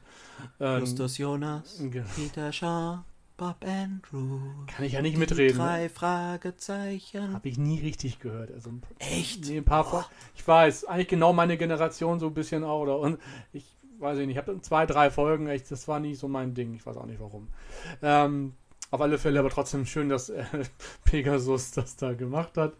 Ich habe das auch, ich habe es noch nicht spielen können bisher, aber ich muss auch sagen, ich bin beeindruckt übrigens, ähm, was Pegasus dazu noch für ein tolles Preis-Leistungs-Verhältnis geschaffen hat. Ich finde, ich glaube, die Basisschachtel kostet 50, 60 Euro. Das ist sicherlich das ist, ein, ein, Schnapper. Das Material ist ja, so großartig. Eben. Also die Grafiken, Vincent Dutré. Ja, ich mach's wieder. Mua. Mua. Ja, toll, die Stimmung der 40er Jahre. Nicht, dass ich in den 40er Jahren gelebt hätte, aber äh, so stelle ich es mir vor. Ja, also wie gesagt, also dafür ist es dann auch, ich weiß noch, als ich das bekommen habe äh, per Post und ich habe es aufgemacht und dachte mir, Wunder, wieso ist das so schwer? Äh? Da sind halt auch dicke Bücher drin, tolles Brett, äh, Figuren, also Aufsteller meine ich und, und hier diese Marker sind ja auch 3D-Hüte und so. Also da haben sie sich wirklich, ist top und ich finde für den Preis am Ende, wenn man auch noch die ganze Übersetzungsarbeit berücksichtigt, Genial. ist das schon absolut fair auf jeden Fall ähm, sicher jetzt nicht der, äh, das billige Spiel, aber für das, was man bekommt, auf alle Fälle sehr fair. Und ich bin froh auch, äh, dass sie das schon angekündigt haben, dass die Erweiterungen auch kommen werden, dass sie daran arbeiten, auch ebenfalls alles einsprechen lassen. Ähm, super. Und ähm, ich freue mich drauf. Es ist so ein Titel bei mir. Ich habe es mir sofort bestellt, als es möglich war. Musste das haben. Das habe ich sofort angesprochen. Auch das, was du gerade alles erzählt hast, das reizt mich. Ich weiß, mittlerweile gibt es ja auch schon ein paar andere Stimmen, die sagen, ah, Downtime so hoch und gerade in, in deiner präferierten Version, von, von wenn dann in der Stille die äh, Informationen ausgetauscht werden, die anderen schauen in dem Sinne nur zu. Aber ich finde, ja, A, weiß man das jetzt ja schon vorher, man kann das schon mal so erzählen, wie es ungefähr abläuft. Und B, gehört es dann einfach zum Spiel dazu. Es ist ja einfach ein wichtiger Bestandteil des Ganzen. Ja. Mich, für mich klingt das immer noch super spannend und es ist halt ein Titel, was durch Corona dann doch bisher nicht so zum Zuge kam, weil wir eben diese unsere klassische Dreier-Vierer-Runde bisher nicht so hatten. Ähm, ist aber auf alle Fälle auf der To-Do-Liste, äh, dass das schnellstmöglich nachgeholt wird. Ja. Dein Platz 6. Mein Platz 6 ist ein, auch ein, äh, ein Brecher auf jeden Fall, nicht nur von der Schachtel her. Es ist ähm, ein Riesenkarton, aber es ist auch ähm, für viele Leute, die da einen ersten Blick erstmal in die Schachtel werfen. Und wenn sie es dann aufgebaut sehen, wirklich, glaube ich, äh, diesen, kennst du diesen Emoji, die, dem der Kopf explodiert? So, dieses, ja. Uh, das müsst ihr euch vorstellen, wenn man das das erste Mal sieht, ist das, uh, was geht denn hier alles ab? Also so, uh. Na, nicht, na, sondern, ähm, Autor sind mehrere Leute, aber unter anderem äh, ein David Turci, Mindclash Games, und man muss, das ist wirklich eines der wenigen Spiele, wo ich sage, da brauchst du die na, Erweiterung, nenne ich es mal. Die Exosuit. Die Exosuit-Erweiterung. Ich rede von Anachrony, genau. Und von wem hast du es gekriegt? Von dir, ne? ja. Jetzt will ich es eigentlich wieder zurück. Bin dir sehr dankbar. Wobei, wahrscheinlich hättest du es mir nicht äh, verkauft, dann hätte ich es wahrscheinlich mittlerweile schon ja, ja dann wäre ich Legendary bei, Box mal holen. Dann wäre ich wahrscheinlich bei diesem Kickstarter mit eingestiegen. Das habe ich damals dann geskippt, weil jetzt mal ohne Flachs, diese Schachtel, diese Grundbox und diese Exosuits-Erweiterung bietet schon so viel an Komplexität auch. Ich verstehe tatsächlich nicht, wozu man ähm, da noch zwei weitere Erweiterungen benötigt. Das ist mir tatsächlich ein Rätsel, weil selbst diese Basisschachtel da hat ja schon. Weil es gekauft wird. Hat ja schon Mini-Erweiterungen drin, die das Ganze noch ja. komplexer machen. Und dann da nochmal zwei raufzulegen, das weiß ich nicht. Dann, das wäre selbst auch mir zu viel irgendwie. Man muss hier schon tatsächlich ein bisschen kämpfen, das alles im Auge zu behalten, weil so viele Kleinteile wieder dabei sind. Das ist schon heftig. Ähm, es wird jetzt auch den Rahmen sprengen, das alles zu erzählen. Ich glaube, die Grundmechanik ist vielen auch bekannt. Vielleicht ist es Worker Placement mit dem Kniff, dass wir äh, Zeitreisen können. Wir, wir wissen, ein, äh, die Welt wird untergehen, wollte ich gerade sagen. Nein, das ist die. Ist das ein Meteor, der einschlägt? Ja, ne? Genau, ja. ja. Wir wissen, der wird einschlagen und bereiten quasi unser Volk äh, auf die Evakuierung bestmöglich vor und dürfen uns dabei aus der Zukunft an Rohstoffen bedienen. So, und da, das muss man ähm, auch nutzen, muss aber auch gleichzeitig bedenken, dass wenn ich diese Zukunft erreicht habe, äh, die, die, Rohstoffe auch besitzen muss, damit ich mir selbst das in die, in die Vergangenheit schicken kann. Ja, das klingt immer sehr kompliziert, ist am Ende aber mechanisch gesehen ganz easy gehandhabt. Es gibt, gibt es auch einen Sportsalmanach. Das wäre noch ein kleiner Gag, ne? Wäre ganz cool. Probo wäre das geil, ne? Ja, genau. Ein kleiner Sportalmanach sich in die Vergangenheit schicken und dann reich werden. Sehr geil. Ich sollte nochmal einen kleinen Tipp an Minecraft Games geben. Für eine weitere Erweiterung. Nummer 5. Ähm, genau, also mechanisch gesehen ist es ganz einfach. Es gibt so eine, so, so, so eine Zeitleiste. Dort legt man ab, was man sich geliehen hat aus der Zukunft. Und wenn dann dieser Punkt erreicht wird, das ist wie so eine Art Rundenzähler auch, wenn man so will. Da muss man halt diese Rohstoffe wieder abgeben. Geht das nicht, dann kriegt man hat man einen Riss in dem Zeitfenster-Kontinuum da geschaffen, was schlecht ist und was einfach Minuspunkte am Ende bringt. Ist aber auf alle Fälle ein sehr schöner Kniff, den man sich gut überlegen muss, wann man sich was, wie, wo aus der Zukunft gönnt, um dann ähm, auch voranzukommen in diesen Vorbereitungsgeschichten für diese Evakuierung.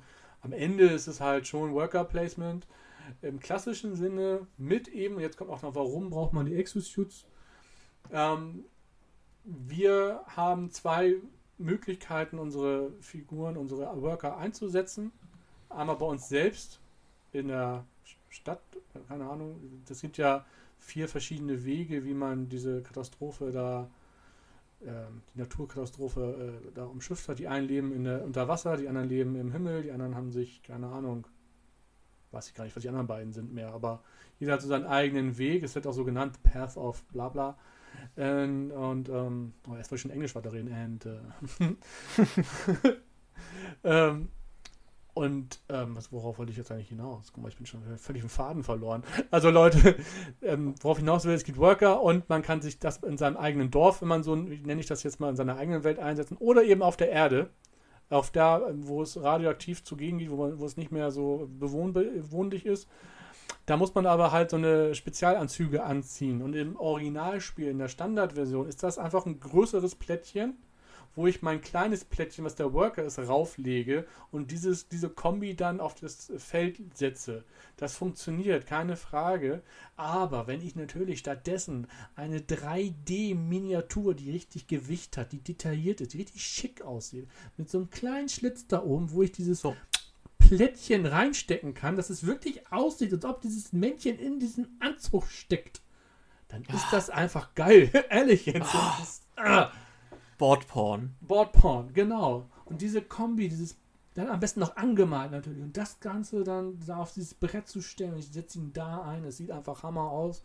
Und ist ein, für mich ein Muss. Und ist, am Ende dient es auch der Übersichtlichkeit dann schon. Also ich, ich finde, das ist deutlich hilfreicher als diese äh, Plättchenstapelei.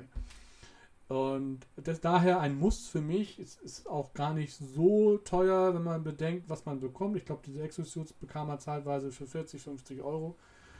Ähm, die Basisschachtel für 60. So ein beides rundherum ist ja mal für 100 Euro zu haben. Ist sicherlich ähm, kein, wie gesagt, auch wieder kein billiges Spiel, aber für das, was man da alles bekommt, an Varianz, an Möglichkeiten, an Modulen, an, an Erweiterungen und generell das Basisspiel schon, ähm, ist wirklich toll. Ein schönes äh, Spiel mit vielen interessanten Kniffen, die ähm, diesem Genre sehr gut getan haben und äh, immer noch tun. Und wird bei mir immer noch gerne auf den Tisch kommen, weil es äh, einfach Freude macht, äh, da die richtige Strategie zu finden. Anachrony kann ich nur empfehlen. Mein Clash. Ja, tatsächlich äh, schönes Spiel. Ich denke, du hast tatsächlich auch alles gesagt. Bei mir ist es dann in irgendeiner Phase mal ausgezogen, wo ich irgendwie Hals über Kopf ein paar Spiele verkauft habe, weil mein damaliges Spielezimmer aus allen Nähten platzte und die Box einfach so groß war. War ich da. und dann äh, Roy hat die Gelegenheit schamlos genutzt, ja, und hat quasi gesagt, ja, ich nehme hier alle großen Boxen, Kingdom Death Monster, Anachrony, äh, Gloomhaven, nehme ich dir alles ab für ein Apfel und ein Ei, stecke in ein Paket und äh, habe ich ihm dann quasi zugeschickt. Dann kam der Laster hier. Ja. Tatsächlich, jetzt mittlerweile mit dem Umzug habe ich zwar immer noch äh, ein volles Spielezimmer, aber Anachrony ist so eins dieser Titel, glaube ich, die ich mir einfach wieder in die Sammlung hole. Gibt es viele Titel mittlerweile, die ich mal verkauft hatte, die ich mir, glaube ich, einfach doch wieder für eine runde Sammlung irgendwie holen würde. Ja, mehr will ich dazu auch gar nicht sagen, sondern einfach übergehen zu meinem Platz 6. Jawohl. Herr der Ringe, War of the Ring. Was? der Ringkrieg, ne, auf Deutsch? Ja, der Ringkrieg auf Deutsch. Ja. Ähm, ein Spiel, lass mich, ich mache hier nur die Oldies, 2012. Ne, die Second Edition ist 2012 rausgekommen. Die erste Edition 2004. Und in der Second Edition hat sich nicht viel getan. Also ein Spiel aus 2004. Oha. Ich habe das große Glück, dass ich mir damals die erste Collectors Edition, die in einem riesigen Holzbuch mit voll bemalten Miniaturen kam, gegönnt habe auf Deutsch. In einem Holzbuch. Genau, als die als Altersvorsorge quasi. Ähm, ja, da ist auch manchmal, du kennst auch diese Szenen, da bin ich jetzt thematische Überleitung wie Smaug, ja, der in seiner Goldhöhle liegt und quasi im Gold badet. So mache ich das manchmal auch mit meinen Collectors Editions. Ja, da liege ich einfach drauf und beträufel mich dann quasi mit Metallmünzen und meinen Collectors Items. Schönes Bild. Und, fau und fauche jeden an, der quasi an mir vorbeigeht und was mir anfassen will. Ähm, ja. Äh, das ist ein Familienpodcast. Bilder, Bilder, Bilder, genau, vielen Dank, dass du mich darauf hinweist. Nee, ähm, ich will es einfach so sagen. Es ist Herr der Ringe in der Box. Ja, und zwar die drei Filme. Es fängt an, du hast quasi eine gute Seite und eine dunkle Seite. Die gute Seite gewinnt in der Regel als einzig anzunehmende Siegbedingung, indem sie die Gemeinschaft zum Schicksalsberg führt und den Ring in die Flammen wirft und die böse Seite gewinnt einmal durch die Korrumpierung des Ringträgers und gewinnt durch den militärischen Sieg, das heißt, wenn eine gewisse Anzahl an Festungen gefallen ist. Und die Dynamik anhand von ganz vielen Ka mit großartigen Zeichnungen von Rob äh, von John Ho, John Ho, der auch, äh, sag ich mal, diese, der hat diesen Stil aus das hat nicht die Filmlizenzen, sondern hat die Buchlizenzen. Und das ist so diesen ganz eigenen, verträumten Märchenstil, den er hat.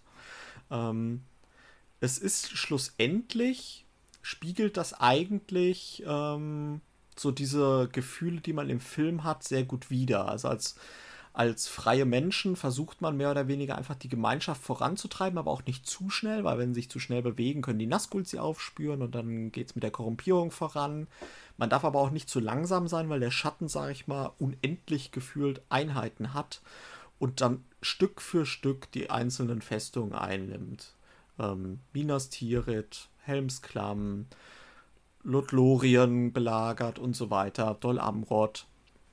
Und da muss man als guter Spieler mehr oder weniger so den, das richtige Maß finden und als böser Spieler aber auch nicht zu gierig sein, nicht zu schnell reingehen, weil wenn man einfach nur blindlings in die Festung reingeht, verliert man zu viele Truppen, dann kostet es wieder zu viel Zeit, die von hinten nachzubeliefern. Also musste eigentlich mehr oder weniger erstmal hingehen, Einheiten sammeln, dann eine lange Belagerung machen, dann immer mehr die Truppen nachziehen, dann irgendwann mal die Belagerung, die Menschen, äh, sag ich mal, ähm, immer äh, immer weniger werden lassen in der Festung, also quasi langsam dezimieren und nicht auch zu schnell sein, aber andererseits auch immer so ein bisschen den Ringträger im Blick haben und ein bisschen auf die Korrumpierung setzen. Ähm, ja, und es geht halt nicht beides. Ne? Man hat eine gewisse Anzahl an Würfeln, die man würfelt, die haben so ein bisschen die Aktionen vorgeben anhand der Ergebnisse, die man gewürfelt hat. Und da muss man dann natürlich auch immer schauen. Also die Würfel, manchmal kann man halt eher auf die Korrumpierung setzen und manchmal auch eher auf die militärischen Sachen. Da gibt es natürlich alle Anführer, die man sich vorstellen kann. Es gibt Boromir, Legolas, äh, Gandalf. Der Gandalf kann sterben und kann dann als Weißer zurückkommen. Aragorn kann zum König, also Streicher kann zum König gekürt werden, wird dann Aragorn der König. Ähm, du hast natürlich den Hexenkönig, du hast den Balrog, der manchmal ins Spiel kommen kann und dann heroisch gegen Gandalf den Grauen äh, kämpfen kann. Ja, also du musst quasi ganz am Anfang sogar schon die Entscheidung treffen, gehst du durch Moria, wo das Risiko besteht, den Balrog zu treffen und dass gleich mal jemand stirbt, oder gehst du einen etwas längeren Weg quasi um die Minen herum übers Gebirge. Es dauert dann einfach länger. Äh, dafür bist du sicher, dass du den Ballrock nicht triffst. Und das sind halt so kleine Entscheidungen. Es hat nicht nur den Film, sondern es hat auch diese Was passiert, wenn Szenarien. Mhm. Was passiert, wenn wir nicht durch Moria gegangen wären? Was passiert, wenn, was weiß ich, wenn Boromir bis zum Ende überlebt hätte und noch am Schicksalsberg an Frodos Seite als einziger ist? Ja, ähm, Vielleicht ist Gollum nie gekommen, ja, oder Gollum ist direkt irgendwo abgenippelt. Das kann hm. auch alles sein. Es gibt auch die Zwerge oben in, ähm, in Erebor, die noch eine kleine Rolle spielen. Ähm, es gibt echt viele Möglichkeiten und das ist sehr, sehr schön. Es kommt auch ein bisschen auf die Karten an, die du hast. Die kannst du entweder als Aktionskarten nutzen oder die aufsparen, Dual Purpose, also als, äh, für zwei Sachen kannst du die einsetzen, mhm. oder als Kampfkarte quasi im Kampf, die quasi dann sehr wichtig sind, um deine Kampfstärke zu erhöhen, du kannst dann Belagerungsmaschinen bringen, was auch immer. Es gibt mittlerweile auch ein, zwei schöne Erweiterungen für die zweite Edition, die dann noch ein bisschen extra Sachen reinbringen, wie die Adler, die Armee der Toten, die vorher alles nur über Karten spielbar waren, kommen dann noch als Miniaturen. Es soll jetzt sogar noch eine dritte Erweiterung kommen, habe ich gerade gesehen, die dann Sachen wie Theoden, Denethor, Schlangenzunge reinbringen und so Geschichten. Ein großartiges Spiel, Herr der Ringe in einer Box, unzählige Male gespielt, nur für zwei Spieler zu empfehlen, theoretisch laut Box auch bis vier Spieler, dass jede Seite zwei hat, aber es lebt von dem Blöffen und der Strategie, die du auch für dich behältst. Ich will mich nicht mit jemand besprechen müssen und dann sagen, hier, aber guck mal, wenn er da jetzt nicht aufpasst, dann greifen wir einfach da um die Ecke an, ne? aber nicht so laut sagen, zwinker, zwinker. Ja, also da, da äh, ganz im Ernst, äh, da frage ich mich, warum man das für vier Leute draufgeschrieben hat. Das ist ein Zwei-Personen-Spiel es ist großartig. Es macht Spaß für alle Herr der Ringe-Fans, die mal zwei, drei Stunden Zeit haben, ein wirklich das, das beste Herr der Ringe-Spiel. Ich bin wieder bei den Superlativen. Das beste Herr der Ringe-Spiel. Wow. Ja, ich, ich äh, kenne das nur von Erzählungen bisher und es erinnert mich immer so ein bisschen an, an, an Star Wars Imperium, nur für Herr der Ringe-Fans. Ne? Also es, Rebellion. Ja, stimmt meine ich. Danke. Ähm, Rebellion. Ähm, nicht spoilern, nicht weiterreden. Okay. aus, Gründ aus Gründen. Aus Gründen. Äh, Okay, wir machen jetzt schnell die Werbepause. Äh, Roy, wir gehen in die Werbepause. Wir haben nämlich den Wolpertinger Spieleladen heute wieder im Angebot. Wolpertinger Spieleladen, Dennis, Grüße gehen raus. Auch diese Folge wieder mit freundlicher Unterstützung vom Wolpertinger Spieleladen in Gütersloh. Folgt ihm bei Instagram, seid immer sozusagen mit seinen Stories und Posts, Daily-Videos auf dem Laufenden, was bei ihm neu reinkommt. Immer die coolen neuen Spiele auch aus dem Ausland, die man sonst nicht so häufig bekommt. Äh, an der Stelle vielen Dank. Küss die Hand, der Dennis. Ja, genau. Dennis, ja, küss die Hand, schöne Frau. Mehr kann ich auch nicht sagen auf Österreichisch. Okay. Ja. Bin ich jetzt schon wieder im Schweizer? Ja, solange du, rutscht, ja. du rutscht da hinein. Ja, ich merk's, hinein. Ja. ja, das Hähnchen, das war dann erwischt sehr. so, Roy, Platz 5. Jetzt, jetzt gehen wir in die interessanten, in die Top 5, quasi in die richtigen, in die Leckerlis, in die, die wirklich, die Crème de la Crème, wo der Teller richtig leer geputzt wird. Wo man sich fragt, kennst du, kennst du, kennst du, weißt du, weißt du, kennst du? so, kennst du, kennst du Nummer 5, kennst du auf jeden Fall, war, weil das ist der Titel, den du schon äh, quasi auch schon genannt hattest, aber du magst ja die Fortsetzung dann von Viel Leber hier. Du magst ja hier die, dieses andere Struggle. Ich bin ja mehr, jetzt oh. vom Berlinerischen ins, ins, ins Rheinländische, ist auch gut. Egal. Also, du findest ja Imperial Struggle besser, ich hänge noch ja. beim Twilight Struggle fest. Das ist meine Nummer 5. Machen wir es kurz und schmerzlos. Ich glaube, dieses Spiel hatte ich schon gefühlt in fünf Podcasts erwähnt. Es musste in meiner Top 10 auftauchen. Tut es auch. Äh, ja, Twilight Struggle im Deutschen im Gleichgewicht des Schreckens. Wir spielen den Kalten Krieg nach. Card-driven, äh, das Ganze. Einer spielt Russland, einer spielt Amerika. Alles ab, der, ab den 60er Jahren. Oder ist das sogar 50er Jahre? Oh Gott, Leute. Kalter Krieg äh, geht quasi von Ende des Zweiten Weltkrieges. Genau. Es geht ja tatsächlich bis zu den 90ern geht das Spiel ja auch genau, es geht bis in, genau, es geht bis es geht, geht, so weit rein und ja, beginnt in den 50ern. Wir haben alles dabei, Nixon, Kennedy und wie sie alle heißen. Ähm, es ist für mich immer noch ein fantastisches und eigentlich das, eigentlich das beste, ich gucke nochmal auf meine Liste, ja, das beste Zwei-Personen-Spiel für meine äh, Begriffe. Wir können hier die Geschichte neu schreiben, wenn wir sie wollen. Wir können sie auch nachspielen, wenn wir wollen. Es hat immer eine interessante Dynamik. Wie verwendet man welche Karten, welche Ereignisse? Nut, nutze ich das auch für Militärpunkte oder für, für Aktionspunkte für mich selbst? Oder ähm, nutze ich die, das Ereignis, was drauf ist? Und Schaffe ich es vor Jeff Bezos ins All? Ja, genau. ja, das ist ja, daraus kann man schon wieder fast ein eigenes neues Spiel machen. Ne? Die drei Billionäre, genau, die ins genau, Wettrennen.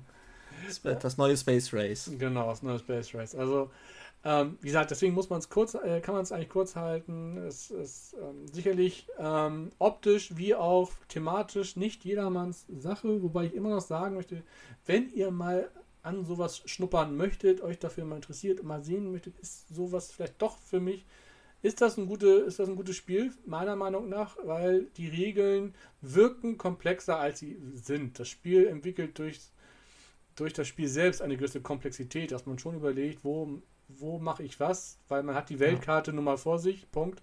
Da muss man überlegen, worauf konzentriere ich mich, mache ich mich in Asien breit, mache ich Afrika, komme ich über Südamerika nach Europa rein. Ähm, das sind alles Dinge, die entwickeln. Geografisch sich. macht das keinen Sinn, Roy. Ja, du weißt ja, wie ich das meine, aber es ist rein theoretisch möglich, so gesehen. Ja, du kannst ja in Brasilien dich über Nordamerika nach, nach Europa ziehen, so gesehen. Es wäre machbar. Da gibt es eine Verbindung, glaube ich, zwischen England und Amerika wenn ich mich nicht täusche, oder? Äh, nach Kanada, glaube ich. Ja, dann Kanada, Entschuldigung. Egal. Ähm, auf jeden Fall sind die Regeln auch dann komplizierter geschrieben, als sie sind, weil am Ende, wie gesagt, haben wir die Handkarten und wir müssen auch entscheiden, wie verwenden wir sie. Entweder das, was draufsteht, oder sie geben mir Punkte, die ich dann einfach für Putschversuche in gewissen Ländern oder für ähm, Stimmungsänderung, oder wie nennt man das, Regierungswechsel versucht da äh, Einfluss auszuüben auf die jeweilige Seite. Und so ist das so ein schönes Hin und Her. Es gibt so Bereiche, da bettelt man sich einfach immer wieder, keine Ahnung, so Iran, Israel auch gerne genommen. Dann kommt der Russe, dann kommt der Amerikaner und immer wieder wechselt das, ähm, dass man da die Hoheit hat und immer mit diesem Kitzel im Nacken, wann kommt die Wertungskarte? Weil das ist so das Herzstück. Es gibt mhm. für jede Region Wertungskarten und die kommen, die hat jemand von den Spielern auf der Hand. Und es ist immer das, hat er die Wertungskarte für diese Region auf der Hand? Wann wird er sie spielen? Warum macht er auffällig viel in Afrika? Hat er eventuell die Afrika-Wertungskarte auf der Hand? Hm. Und das, das ist das, wo man versucht, so ein bisschen schachmäßig den anderen Spieler zu lesen, vielleicht auch in die Irre zu führen. Vielleicht mache ich bewusst mal drei, vier Aktionen in Afrika, damit er nicht merkt, dass gleich die Asienkarte kommt. Und ha, herrlich, finde ich gut. Immer wieder gerne bei mir auf dem Tisch und ähm, weiterhin, es ist ja schon eine tragische Story hier, ist Imperium Struggle noch ein ungespieltes äh, Kästchen in meinem Regal. Leider. Ja. Also ich kann dir im ich kann dir eigentlich in allem zustimmen, was du, was du gesagt hast. Twilight Struggle Gleichgewicht des Schrecks, ein großartiges Spiel.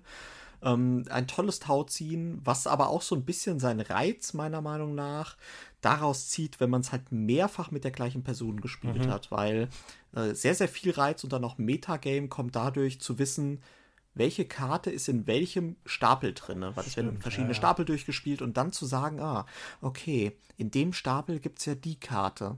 Und ich weiß, wenn der sie zufällig hat, dann kann der komplett den Einfluss in Ägypten wegnehmen.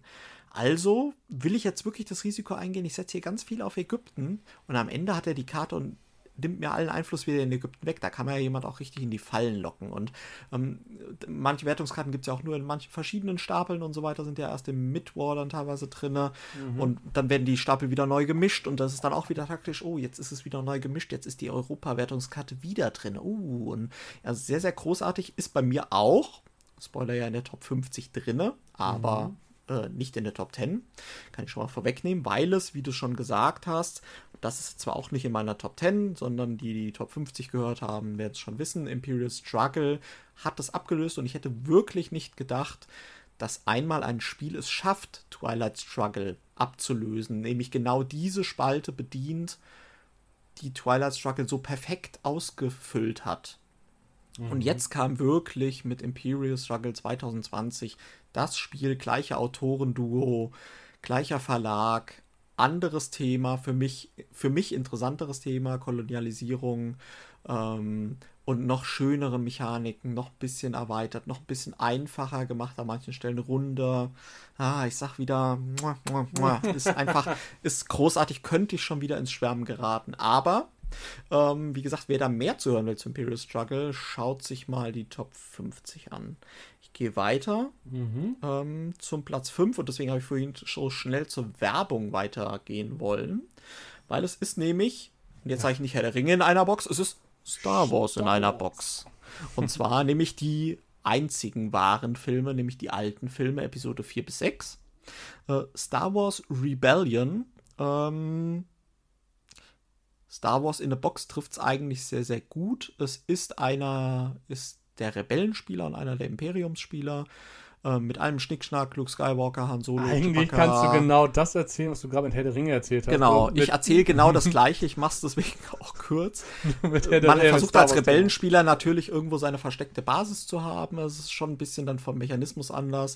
Es ist so ein Katz-und-Maus-Spiel. Der Rebellenspieler ist irgendwo versteckt auf einem Planeten, den er vorher sich aussuchen darf und der Imperiumspieler versucht, die restliche Galaxie zu unterdrücken und diese Basis zu finden. Da kann man natürlich ein paar Störfeuer schicken als Rebellenspieler, kann ein bisschen bluffen, äh, kann, muss nebenbei aber auch Missionen erfüllen, wie beispielsweise, was weiß ich, irgendeinen Putschversuch anzetteln etc., der einem dann Punkte bringt, die das Spielende näher äh, ankommen lassen. Weil der Rebellenspieler muss quasi nur warten, bis das Spiel zu Ende ist und darf nicht sterben quasi. Ähm, und durch halt verschiedene gesammelte Kräfteaktionen, wie es halt im Film auch ist, äh, kann er quasi ablenken und dadurch kommt das Spielende näher und dadurch, äh, man kann quasi nicht einfach nur die ganze Zeit hoffen, dass man nicht entdeckt wird, sondern man muss auch versuchen, irgendwie raus aus seiner Komfortzone kommen und vielleicht mal in den Todesstern reinzufliegen mit einem äh, X-Wing und da entsprechend äh, den in die Luft zu jagen, auch wenn es ein Himmelfahrtskommando ist, um einfach äh, so ein bisschen Entlastung zu schaffen. Dazu schöne kleine Miniaturen, muss ich sagen. Ähm, sehr, detail, sehr detailreich von Fantasy Flight Games, auch ein Todesstern. Du kannst auch mit dem Todesstern Planeten auslöschen. Du kannst sogar einen zweiten Todesstern bauen und Planeten auslöschen. Ja, sehr, sehr schön. Äh, die Erweiterung tatsächlich äh, meiner Meinung nach ein Must-Have, weil die einzige Schwachstelle des Basisspiels ist so ein bisschen der Kampf, der sehr, sehr glückslastig und so ein bisschen, mh, hm, ja, ein bisschen verkopft ist und irgendwie so ein bisschen von der Stimmung her irgendwie so ein bisschen abfällt gegenüber dem restlichen Spiel, was schon sehr von Spannung und Bluff-Elementen äh, sag ich mal, geprägt ist. Und der Kampf dann in der Erweiterung, da hat man dann so ein Kampfkartendeck, wo man dann irgendwie gewisse Karten dann auch immer wieder rein, reincycelt, reincycelt, wow. reincycelt und That's fantastic, Andreas. I'm, Ja, that's, that's fantastic, Roy. Wow. Und äh, ja, genau. Und da wird der Kampf, sag ich mal, dann auch nochmal richtig taktisch und richtig schön. Und es bringt theoretisch auch die Möglichkeit, dass man die Erlebnisse von Rogue One, glaube ich, nachspielen kann. Mhm. Ja, wer das braucht, weiß ich nicht. Der Kampf, für den Kampf ist die Erweiterung Pflicht. Für, die, für das jüngere Zielpublikum, die vielleicht auch die neueren Filme irgendwie interessant finden, ist die Erweiterung auch Naja, dahingehend ja- interessant. Tatsächlich nur Rogue One und Rogue One ist dann quasi tatsächlich die direkte Vorgeschichte zu Episode 4. Dann da ist das schon auch thematisch äh, ganz, ganz stimmig. Ähm, die Figuren, die dazukommen, ja, ist aber so, es tut nicht weh. Es wäre jetzt schon Ja. was anderes, als wenn wir jetzt Jar Jar Binks und keine Ahnung, oder noch jetzt die anderen, die ganz neuen, da Kylo Ren und so drin. Diesen hätten. kleinen aus der Episode 1, der beim Podracer, dieser Schrotthändler, den finde Ja. ich auch immer sehr lustig. Den mit den kleinen Flügeln. Genau, ja. Der Dicke mit den Flügeln. Und denkst Ja. du bist ein Jedi? Diese Tricks funktionieren bei mir nicht. Echt krass, dass du sogar noch die Zitate kannst. Ja, ich, bin Ich habe diese Filme verdrängt, bis auf Episode 3. Den fand ich wiederum ganz okay. Ich habe alle gesehen einfach und Ja, ja ich habe auch alle gesehen. Also ich fand auch den Lichtschwertkampf zwischen Christopher Lee und äh, Yoda sehr lustig, weil Yoda da ja so wie so ein kleiner Puzzlebäume schlägt irgendwie. Ja, wo man wie dann so ein denkt, explodierter okay. Hamster. Die, Genau, ja. Nee, also äh, Star Wars in a Box, Rebellion, natürlich ähnlich, so auch eine Zweispielerspiel. Auch man kann es zu viert spielen laut Box. Äh, äh, nein, es ist ein Zweispielerspiel Ja. aus den Gründen, die ich schon bei Herr Ringe genannt habe. Ja, großartig. Großartig. sag, da stimme ich dir zu. Ich hatte es auch in meiner Top 50, wenn ich mich recht entsinne. Und ähm, hätte höher sein können, hätte ich es, glaube ich, häufiger auf dem Tisch gehabt. Bei mir war es bisher zu wenig der Fall und deswegen kann ich dir aber nur recht geben, das, was ich bisher spielen konnte und durfte, hat mir sehr viel Freude gemacht und es ist ein tolles Spiel auf jeden Fall und für Star Wars Fans sowieso ein Must-Have meiner Meinung nach. Roy, Roy, Ja. wir nähern uns dem Treppchen. Oh, aber noch sind wir davor. Noch gibt jetzt kommt, Ja, jetzt die kommt der Holzmedaille. ja oder Blech, ne? Der rostig angehauchte Dreck. Warte, ich mach's für dich. Die Holzmedaille kriegt. Viticulture. Ui. Ja. Ui. Nee. Was? Das ist das lecker Weinchen zum, zu dem Abend. Also, Viticulture ist für mich das Spiel, was, glaube ich, die meisten Leute thematisch erstmal abschreckt, um sie dann doch eigentlich äh, positiv zurücklässt. also, Weinanbau und dergleichen klingt jetzt nicht wirklich toll und spannend, das gebe ich zu. Aber ich finde, es ist eins der für meine Begriffe rundesten Worker-Placement-Titel, weil eben dann doch für mich das Thema ähm, super verknüpft wurde hier. Alles, was ich mache, macht total Sinn, meiner Meinung nach. Ähm, ich finde auch, ich habe auch nie das Problem dieser Besucher äh, gesehen, wie viele andere, die dann zu sagen, die haben zu viel Einfluss und man kann teilweise nur über die Besucher, ja, das ist sicher, möchte ich nicht ausschließen, dass das der Fall ist, aber ich finde es trotzdem witzig irgendwie und macht mir einfach Freude, das Ganze. Und dann hat der eine nur mal Glück, diesen passenden Besucher rauszufinden. Ich muss auch dazu sagen, bitte, auch hier ein Must ist die Tuscany-Erweiterung. Nur die hat die vier Jahreszeiten Brett-Version quasi, wo man alle vier Jahreszeiten dadurch äh, geht, weil ich glaube, in der Basisversion ist das Spielbrett ja anders mit weniger Ja. Möglichkeiten. Also bitte Leute nur mit der Tuscany-Erweiterung, das ist ganz wichtig, nur da äh, ergibt sich die, das, das Ganze in, in Gänze. Aber ich finde das halt toll. Man muss überlegen, welche Weinsorten, welchen Wein stelle ich her, also welche Weintrauben erstmal, welche Reben äh, pflanze ich an und äh, verkaufe ich am Anfang erstmal Land, um an Geld zu kommen. Ähm, welche Gebäude baue ich, was biete ich an, mache ich mal eine kleine Führung, um Geld zu holen, aber erfülle ich einen Auftrag, dann habe ich Besucher, die mir in gewissen Bereichen helfen und das Ganze spielt sich dabei auch relativ entspannt einfach weg. Es ist ja sicherlich Mhm. kein, kein Fingernagel-Couch-Spiel, sondern spielt man entspannt, trinkt tatsächlich ein Gläschen Wein dazu, Mhm. überlegt sich, was mache ich hier und hat dann dieses kleine, ist das nicht, ich habe das schon, jetzt weiß ich die Endbedingung nicht mehr. Ist das nicht auch ein Race, wer zuerst 20 Punkte hat, glaube ich? Ja, 20 oder 30. genau.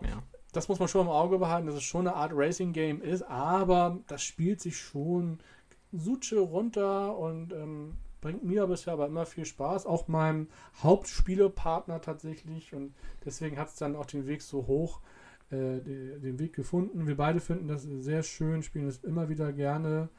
Auch gern zu zweit tatsächlich. Sicherlich vielleicht nicht die idealste Besetzung, gerade bei so einem Worker Placement. Ja, wie bei Worker Placement, denke ich, sind drei oder vier schon genau. optimal, ne? Genau. Aber es funktioniert, um es so sagen. Also man kann es trotzdem spielen. Ähm, von daher kommt es auch mal zu zweit bei uns auf den Tisch. Und ich habe auch die Rheingau-Besucher, die das Problem dieser, äh, dieser anderen Besucher, die ja so ein bisschen das Glück reinbringen können, dass man mal starke Besucher hat, man das Spiel halt eben gesagt auch nur mit den Besuchern gewinnen kann oder recht schnell Punkte sammeln kann.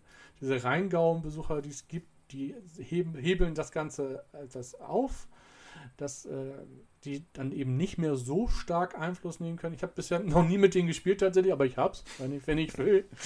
Weil bisher hat mich das halt nicht wirklich gestört. Mir ist es bisher auch nicht bewusst aufgefallen, dass ich dachte, boah, das ist jetzt aber eine Karte, also nur weil du die hattest, hast du gewonnen. Das Gefühl hatte ich bisher nicht. Von daher, meiner Meinung nach, wie man sieht, ähm, das, das kleiner Spoiler, ähm, das beste Stonemeyer-Game, äh, von, von äh, was, was es gibt. Und Jamie Stakemeyer auch sein, seine eines seiner, eines seiner älteren und ältesten und äh, trotzdem immer noch das Beste meiner Meinung nach. Was wahrscheinlich aber auch davon profitiert hat, dass ich. War es nicht das erste sogar? Oder das zweite. Ich weiß nicht, ist Euphoria nicht älter? Ich weiß nee, nee, nee, Viticulture war vorher. Dann ist so das erste. Aber wahrscheinlich profitiert es ja auch davon, dass ich dann erst die Essential Editions äh, spielen konnte und der Weg dahin war ja wahrscheinlich dann ein bisschen steiniger, was wahrscheinlich auch ein paar Problemchen gab. Da kann, da kann ich tatsächlich ein bisschen einspringen. Ja, gerne. Ähm, wenn, wenn, du, wenn du da, wenn du schon fertig warst, ja, mach jetzt. Nicht ich habe da nichts hinzuzufügen. Ähm, nee, ich bin tatsächlich Viticulture ähm, Fan der ersten Stunde. Ja, äh, ich habe nämlich beim Kickstarter damals mitgemacht. Mhm.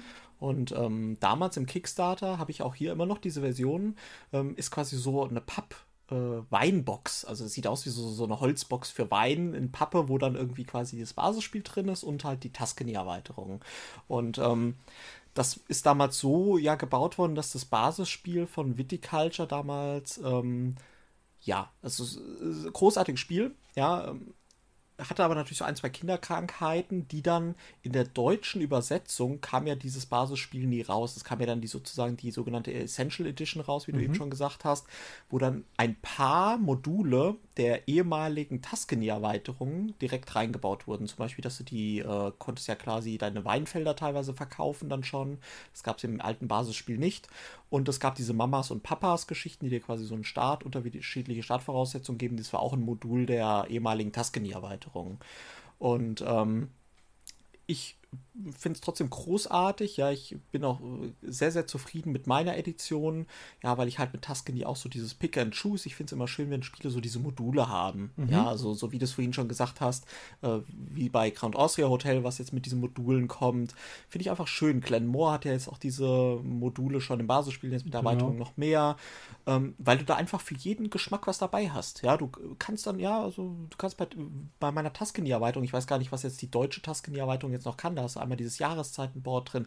Dann kannst du eine Käseproduktion theoretisch das, machen. Du das kannst, fehlt ja leider. Das du kannst äh, auch eine Apfelbaum äh, Öl, Olivenöl, glaube ich, kannst du ja, sogar auch in der ich auch von gehört. machen. Dann Toll. gibt es äh, Mafia-Meeples, die irgendwie vorbeikommen auf deinem Hof theoretisch und irgendwie was abgreifen wollen. Ähm, ja, dann gibt es äh, spezielle Worker auch nochmal. Also es gibt ja schon im Basisspiel den Grand D-Worker. Ähm, da gibt es quasi in der Erweiterung noch andere Worker, wie einen Koch, einen Butler äh, und so weiter. Also da gibt es sehr, sehr viel. Das ist da drinne quasi, aber das ist irgendwie, du hast so Meeple, die sehen alle gleich aus und durch Karten bestimmst du, was sie sind. Okay. Also dann ist das ja. quasi ein Miepel und du ziehst eine Karte, dann ist der eine Mafia und der andere ist auch ein Koch. Also das haben sie. Ah, okay. Aber dass der Miepel immer gleich aussieht und durch dem nur durch Karten äh, ziehen, die in diese Funktion Ja, gibst. ist ja auch okay. Also bei mir sehen die halt jetzt anders aus, die Meeples, aber Mhm. ist jetzt auch nicht weltbewegend. Ja, Aber mich, natürlich, mich, äh, also mich ärgert tatsächlich dann das mit dem Käse und dem Olivenöl. Ne? Da, das hätte mich schon sehr interessiert. Habe ich auch noch nie gespielt, die Modelle. Toll. Also kann ich nicht sagen, ob die gut sind. Ähm, tatsächlich, sage ich mal, diese Rheingauer Geschichte, die ist natürlich nicht drin. Ja, also diese Vari also es gibt quasi, es gibt schon ein Deck mit variierten Besuchern. Ja, also, aber wie du sagst, es hat natürlich weiterhin Schwächen, das Spiel. Ja, zum Beispiel ist es, gibt es ja das Gerücht, und das hat mir auch mal ein Kumpel bei mir bewiesen, indem er wirklich von Anfang an gesagt hat, ich spiele jetzt diese Strategie und ich wette mit euch, ich werde gewinnen. Und er hat damit gewonnen. Und äh, es geht nämlich schon so, dass du eine Strategie fahren kannst, völlig ohne Wein zu produzieren. Ja? Du gehst quasi nur auf Besucher-Rundtouren durch dein Gut und gewisse Besucher, die du dafür brauchst, die das dann halt irgendwie boosten oder so. Und der hatte quasi einen Durchma einen Durchmarsch, Durchmarsch. Durchmarsch, Der Durchmarsch. Durchmarsch, Ja. ja, hat er gemacht quasi mit Punkten anhand, ohne wirklich Weine zu produzieren. Da geht es natürlich so ein bisschen thematisch dann ab, Mhm. aber das finde ich nicht schlimm. Ja, weil ich sehe es genauso wie du. Die Stärke bei Viticulture ist dieses Fluffige. Das kannst du halt mal in einer Stunde Ja, das runterspielen. das ist irgendwie auch dieser Aufstehmechanismus. Wer zuerst quasi am frühesten aufsteht, hat den ersten Zug, so nach dem Motto. Ne? Und wer ausschläft, kriegt irgendwie dafür irgendwie mehr Boni. Ne? Ähm, das finde ich alles sehr elegant und ähm, ja, mich hat jetzt gar nicht das mit den Jahreszeiten so gestört. Das, was du so als essentiell getauft hast. Ich fand es jetzt äh, ohne die Jahreszeiten fand ich es eigentlich schön, weil ich sehe immer so als Konkurrenzprodukt sich Vinhos von Vita Lacerda. Und Vinhos von Vita Lacerda ist ja sehr, sehr komplex und sehr, sehr puzzelig. Und da war für mich immer Viticulture so der Gegenpol. Da will ich möglichst wenig reinhaben für diese Abende, wo ich es dann locker spielen kann. Wenn ich was komplexer will, dann will ich aber nicht Viticulture aufpumpen mit tausend Modulen, sondern will ich, dann spiele ich lieber Vinhos. Und das äh, ist auf jeden Fall ein toller Pick. Äh, Ist auch wieder, was mir bewusst wird. Bei mir ist es in der Top 50 nicht drinne. Und das ist so ein geiles Spiel. Das zeigt einfach wieder, dass, je, dass diese Top 50, das ist wirklich so, äh, so eine geile Auswahl. Ja? Da, da, da könntest du, ich könnte auch manchmal jetzt gar nicht in der Top 10, könnte ich gar nicht sagen, da könnte ein, ob jetzt Herr der Ringe vor Rebellion oder Rebellion vor Herr der Ringe oder jetzt mein Platz 1 auf Platz 1 oder 3 ist. Boah, das ist wirklich schwer und das ist wahrscheinlich auch tagesformabhängig. Ich wollte gerade sagen, ich einfach nochmal sagen. Lust und Laune. Ne? Also es ist ja wirklich, worauf habe ich gerade Lust?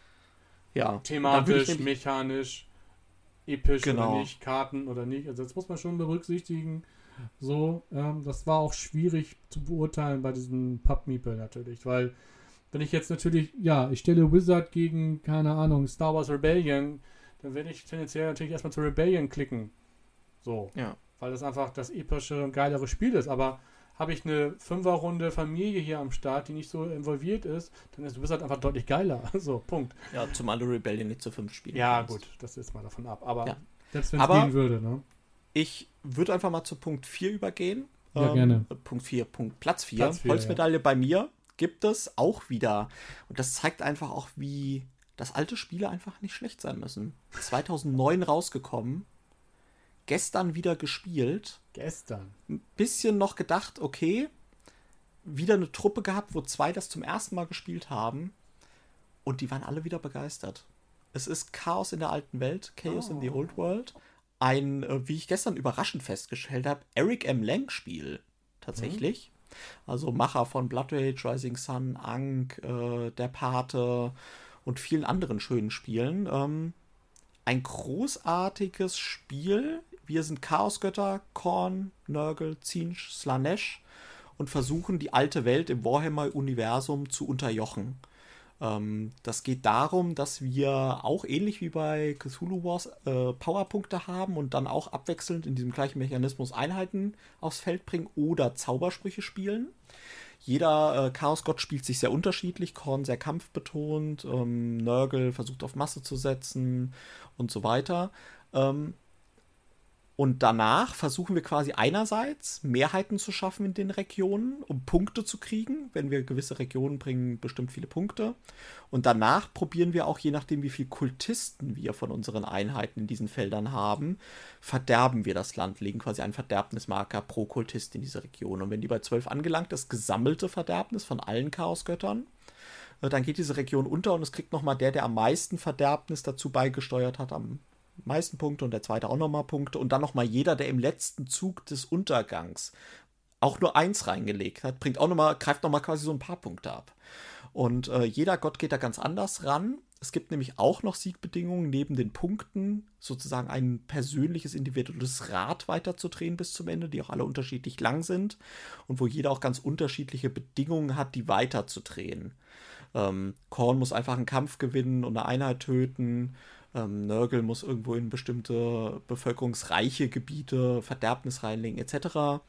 Und da versucht man auch so ein bisschen, manche Götter gewinnen eher über das Rad, manche gewinnen eher über die Punkte. Du kannst auch Upgrades dir im Laufe des Spiels aussuchen. Das heißt, du hast auch jedes Mal eine andere Partie, weil diese Upgrades, sage ich mal, auch immer, kannst du nicht alle holen, sondern musst dich von Situation zu Situation entscheiden, was jetzt noch Sinn macht. Und es ist einfach spannend bis zum Schluss. Es spielt sich, haben wir gestern auch wieder diskutiert, immer noch so modern. Das könnte ein Spiel sein, außer jetzt vielleicht von den Miniaturen, äh, was wirklich dieses Jahr rausgekommen ist. Also mhm. es ist kein Mechanismus, der sich irgendwie alt anfühlt. Manchmal spielst du ja irgendwelche alten Spiele und denkst, naja, das ist schlecht gealtert, sagt man ja so. Aber das, das spielt sich immer noch schön. Das ist wirklich, das ist taktisch, ja, du hast ein Kopf-an-Kopf-Rennen, du hast verschiedene Wege zum Ziel, es ist sehr variabel. Der einzige Minuspunkt, es ist nur meiner Meinung nach zu viert spielbar wo alle vier Chaosgötter da sind, weil die sich auch untereinander so ein bisschen beeinflussen. Korn brauchst du einfach, damit viele Kämpfe stattfinden, weil er dadurch ja auch hauptsächlich gewinnt. Und wenn das halt, wenn der nicht dabei ist, dann äh, tendiert es manchmal dazu, dass zum Beispiel Nurgle zu stark ist, weil er keinen Gegenpart hat. Ja, und ähm, ja, dann gibt es auch noch ein Spiel zu fünft mit einer Erweiterung. Die gehörnte Ratte, die dann noch reinkommt, die wurde damals rausgebracht. Finde ich ehrlich gesagt komisch. Also spielt sich irgendwie schlecht, gewinnt kaum ähm, ja, fügt, fühlt sich einfach wie so eine Erweiterung an, die einfach umsonst da ist, die man nicht unbedingt braucht. Einfach nur zu viert spielen, dann aber in gut anderthalb Stunden spielbar Chaos in der alten Welt. Auch ein altes Spiel auf meinem Platz 4. Ja, sehr schön. Eine Lücke in meinem Bereich. Ich kenne es immer nur von ja, Listen oder was auch jetzt mal so bei Instagram auftaucht oder irgendwo in anderen Kanälen, dann ist ja leider ein Titel, der was wahrscheinlich nicht wiederkommen wird, weil es ne, ist ja Warhammer und genau, die Lizenz, Lizenz ist abgelaufen. Wenn man ein ähnliches Spiel haben will, kann man ein bisschen komplexer auf Cthulhu Wars gehen. Ähm, ansonsten leider, wie gesagt, auch nur noch auf dem Gebrauchmarkt zu finden. Da zahlt man ungefähr 50 bis 70 Euro für eine Kopie. Das finde ich in Ordnung. Die Erweiterung ist deutlich teurer. Die braucht man, wie gesagt, meiner Meinung nach nicht. Ähm, 50, 60 Euro ist es auf jeden Fall wert. Hat Miniaturen, die heutzutage nicht mehr dem Standard erfüllen, aber die zumindest auch pro Chaos gerade unterschiedlich aussehen. Also ähm, äh, ist auf jeden Fall, für damals war es ein großer Hingucker. Heutzutage ich, ist es nett anzusehen glaube ich. Also ich, ich, ich finde auch, es, es spricht mich schon an, also wenn man es mal sieht. Sicherlich nicht so, wie es wahrscheinlich vor ein paar Jahren der Fall gewesen wäre. Aber trotzdem ist es auch, auch thematisch und ich finde das auch das Logo ja. und das Cover es, es spricht mich auf jeden Fall an. Wie gesagt, leider ist ja schwer ranzukommen. Hin und wieder taucht das mal auf, wie gesagt, auch du meinte zu den Preisen. Vielleicht werde ich das mal irgendwann mal mir genauer anschauen, aber aktuell hat man ja auch so viel hier rumliegen, dass ich das jetzt nicht zwingend brauche. Brauch. Und äh, umso mehr, ja, cool, dass es bei dir so weit oben ist. Ähm, vielleicht kann ich diese Lücke irgendwann ja auch mal schließen. Auf alle Fälle klingt es Definitiv. Sehr, Wenn auf einem Monkey-Wochenende oh. bringe ich gern mal äh, so ein paar Spiele mit, die du schon immer auf deiner Wunschliste hattest. Es wird ein langer, es wird ein langes Wochenende. ja, definitiv, definitiv. Aber Roy, jetzt, jetzt geht's wirklich los. Jetzt komm, machen wir hier. It's the final countdown.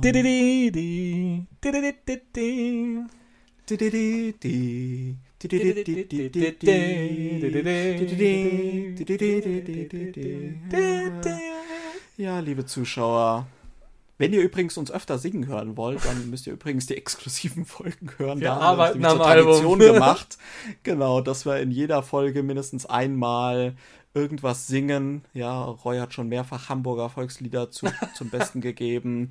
Äh, wir arbeiten sozusagen an unserer äh, Single-Auskopplung und äh, an unserer CD. Dann bald auch bei uns zu. War gerade live dabei. Wahrscheinlich haben wir jetzt die letzten Zuschauer verloren. Nein. Mach einfach weiter, Roy. Platz 3. Platz 3 Bronze geht an meinen absoluten Lieblingsdeckbilder und ich weiß, du bist kein großer Deckbuilding-Fan.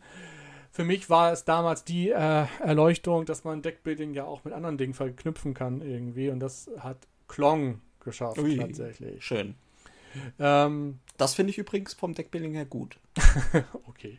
Wobei es ja auch theoretisch tatsächlich recht ähm, klassisches Deckbuilding ist, zumindest also der Deckbuilding-Aspekt selbst. Wir haben Markt, wir kaufen Karten, wir verwenden die Karten und es geht wieder von vorne los. Was ich hier wirklich sehr schön finde, ist halt dieses Brett, diese Komponente des wirklich Gegeneinanderspielens, dieses Wettrennen, wer kommt mit seinem Räuber zuerst in den Keller, holt sich die Schätze, rennt wieder raus, kann damit die anderen ganz schön in die Scheiße reiten, sagen wir, wie es ist. Also wenn einer da auf die billigen Schätze geht und nur die, nur die, äh, die Strategie fährt, schnell wieder rauszukommen und die anderen achten da nicht so drauf, dann kann es schon mal schwer sein, da rechtzeitig wieder rauszukommen. Weißt Ja. du, was meine Liebling, mein Lieblingsschatz ist bei Klong?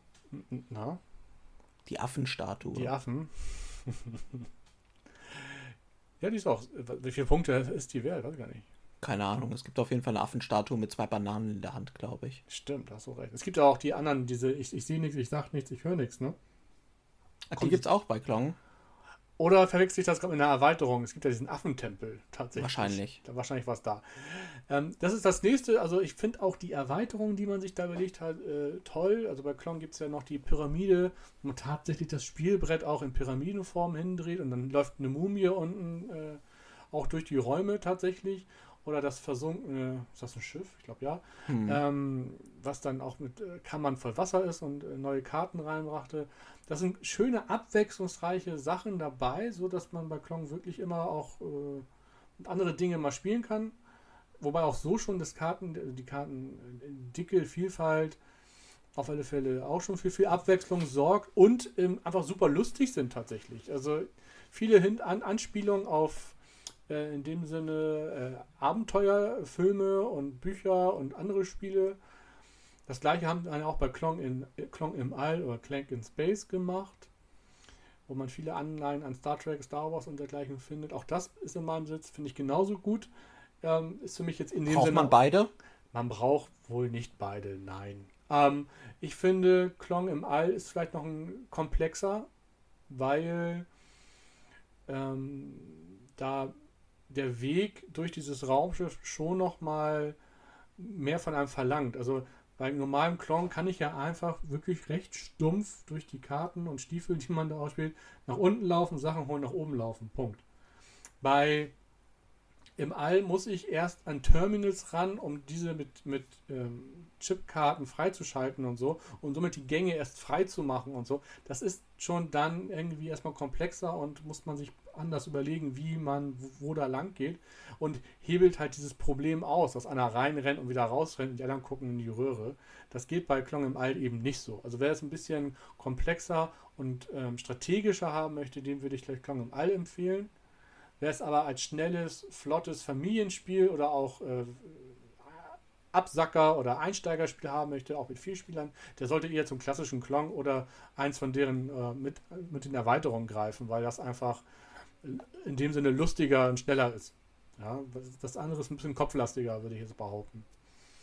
Aber am Ende alles gut, weil alles hat die gleiche Mechanik, immer ein Deckbuilding mit diesen Bewegungen durch die Räume, was mir sehr, sehr gut gefällt. Und wie gesagt, damals man Horizont erweitert hat, dass man eben nicht nur wie bei Hero Realms als Beispiel, was ja ebenfalls in meinen Top 50 gelandet ist, kleiner Hinweis, ähm, gezeigt hat, Mensch, man kann Deckbuilding ja auch mit, viel, mit anderen Dingen verknüpfen, was mittlerweile ja schon, Gott, gibt da viele andere Beispiele. Alter Hut. Ein alter Hut ist genauso ganz aktuell, wenn man das jetzt nimmt, so Dune Imperium zeigt das ja auch noch Anak. Anak, genau. Oder auch ganz äh, Imperium, in diese Imperium Legend Classics, wo, wir letztens Ja. auch schon gesprochen haben, hat er auch noch mal einen völlig neuen Ansatz von Deckbuilding gezeigt. Also jetzt gar nicht mit Brett und Zubehör. Das ist ja auch nur, fast nur Karte, aber trotzdem anderes Deckbuilding in gewisser Weise, dass man da immer durchkommen muss, um neue Karten zu kriegen, fast. So, also die wichtigen Karten zumindest. Ähm, also Klon war für mich damals so, ach, sowas geht auch krass cool.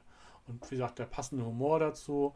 Spielt sich auch immer noch gut. Das Spielt ist wieder sich so immer eins dieser Sachen, ne? Das spielt sich immer noch gut Und ich einfach. mag halt auch gerne wirklich konfrontative Spiele. Man, wenn man das im Nachhinein sich nochmal anguckt und sich das auch nochmal anhören, man wird feststellen, ich, stehe schon darauf, dass man sich schon ein bisschen ärgern kann. Ne? Dieses komplett Solitäre kann ich mit leben, aber wenn man sich dann doch mal so eine böse Karte zuschmeißen kann oder doch mal einen Weg abschneiden kann oder irgendein was reinwirken kann, finde ich das immer gut, weil es bringt dann Emotionen und Stimmung an den Tisch. Also für die Zeit, wo man das spielt und sich ein bisschen streitet, finde ich das total witzig und gut. Und habe ich zum Glück auch eine Gruppe, die das gut abkann. Ne? Klar, man muss gucken, wen habe ich da am Tisch. Das geht nicht mit jedem.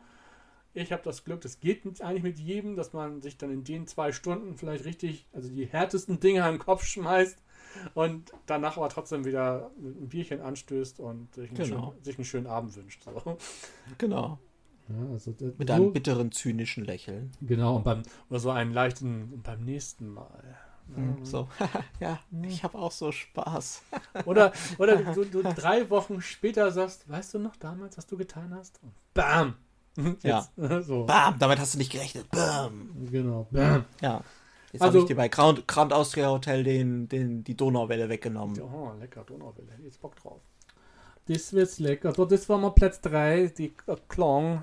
Und Ja, klasse, klasse Pick auf jeden Fall. Ist tatsächlich ein Spiel, ähm, was ich selbst nicht habe, was aber immer auf meiner Wishlist steht, weil ich es nämlich super finde. Ich habe es ja schon oft gespielt. Es ist aber ja auch immer, auch wenn es so alt ist, es ist ja immer teuer. Es kostet ja nach wie vor so viel wie neu quasi. Es ist ja nahezu kein Gebrauchtmarkt da für Klong. ein bisschen wie Terraforming Mars. Das so, Ja, es ist, äh, erkennst du Auch dann so ein Spiel. Zusammenhang? Schwerkraftverlag. ja stimmt. Erkennst du dann Zusammenhang? ja, hast du hast recht. Generell, ich auch, das- auch andere ja, Titel. Also ich finde halt tatsächlich für den Neupreis, ja, okay, also es sind viele Karten dabei, es hat schöne Ja, Grafik, es hat schönes Material.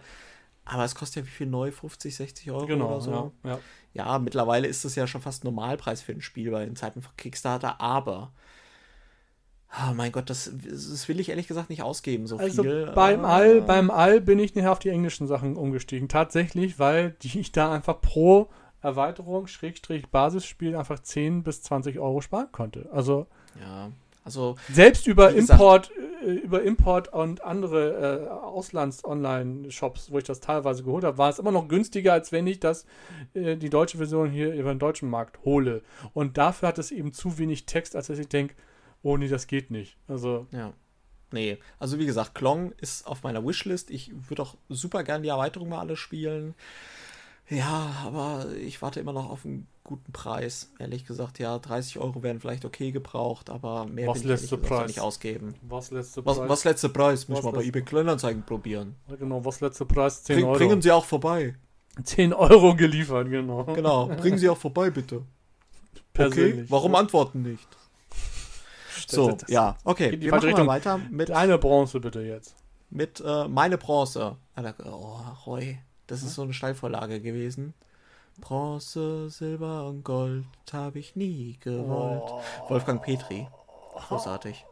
Weiß der Geier oder weiß er nicht? Ganz, Ganz egal, ich liebe dich. Okay, gut. Äh, wir gehen weiter zu meiner Bronze und Bronze ist Root. Oha. Root. Und äh, langsam schließt sich so ein bisschen auch für die werten Zuhörer der Kreis, dass ich wohl auf asymmetrische Spiele mit viel Interaktion stehen könnte. Äh, ja, Chaos in der alten Welt, Cthulhu Wars, ähm, ja, und dann jetzt bei den Top 2 kommen vielleicht auch noch solche Spiele. Ja, also Root ist ähm, ein relativ neuer Titel, wobei ich auch schon sehe 2018 bringt aber immer noch Erweiterungen raus, ist von Leder Games und äh, wenn die Zuschauer es vielleicht kennen, die Happy Tree Friends das sind so eine kleine Comic-Serie mit ganz süßen kleinen Tierchen. Und es fängt immer an mit so, der Comic fängt immer an mit so la la la la la la la la la, also total süß, ja, und das sind so kleine Häschen und so, so ein Elch und so ein kleiner Igel und alle süße Augen. Und es ändert immer im totalen Blut, ja, im Ja, ja. totalen Blutbad, ja, also die tötet sich am Ende, der eine hackt sich mit einem Löffel den Arm ab und äh, es, es ist wirklich ganz schlimm am Ende immer. Ja, und so ist Root. Die Box alle, da ist er, ich guck's mir gerade an, die Box, da ist der kleine, der kleine Waschbär drauf mit großen, kullernden Augen und dann ist da irgendwie die, die kleine Maus im Hintergrund und die lacht so süß und ja, also es ist tatsächlich aber so, es ist ein asymmetrisches Spiel. Es gibt die Marquis de Cat, ja, so ein Katzenvolk, was quasi den Wald okkupiert hat und ähm, besetzt hat. Dann gibt es die Irie, das ist ein Adlervolk, was mehr oder weniger früher geherrscht hat, was jetzt aus dem Exil wieder angreift.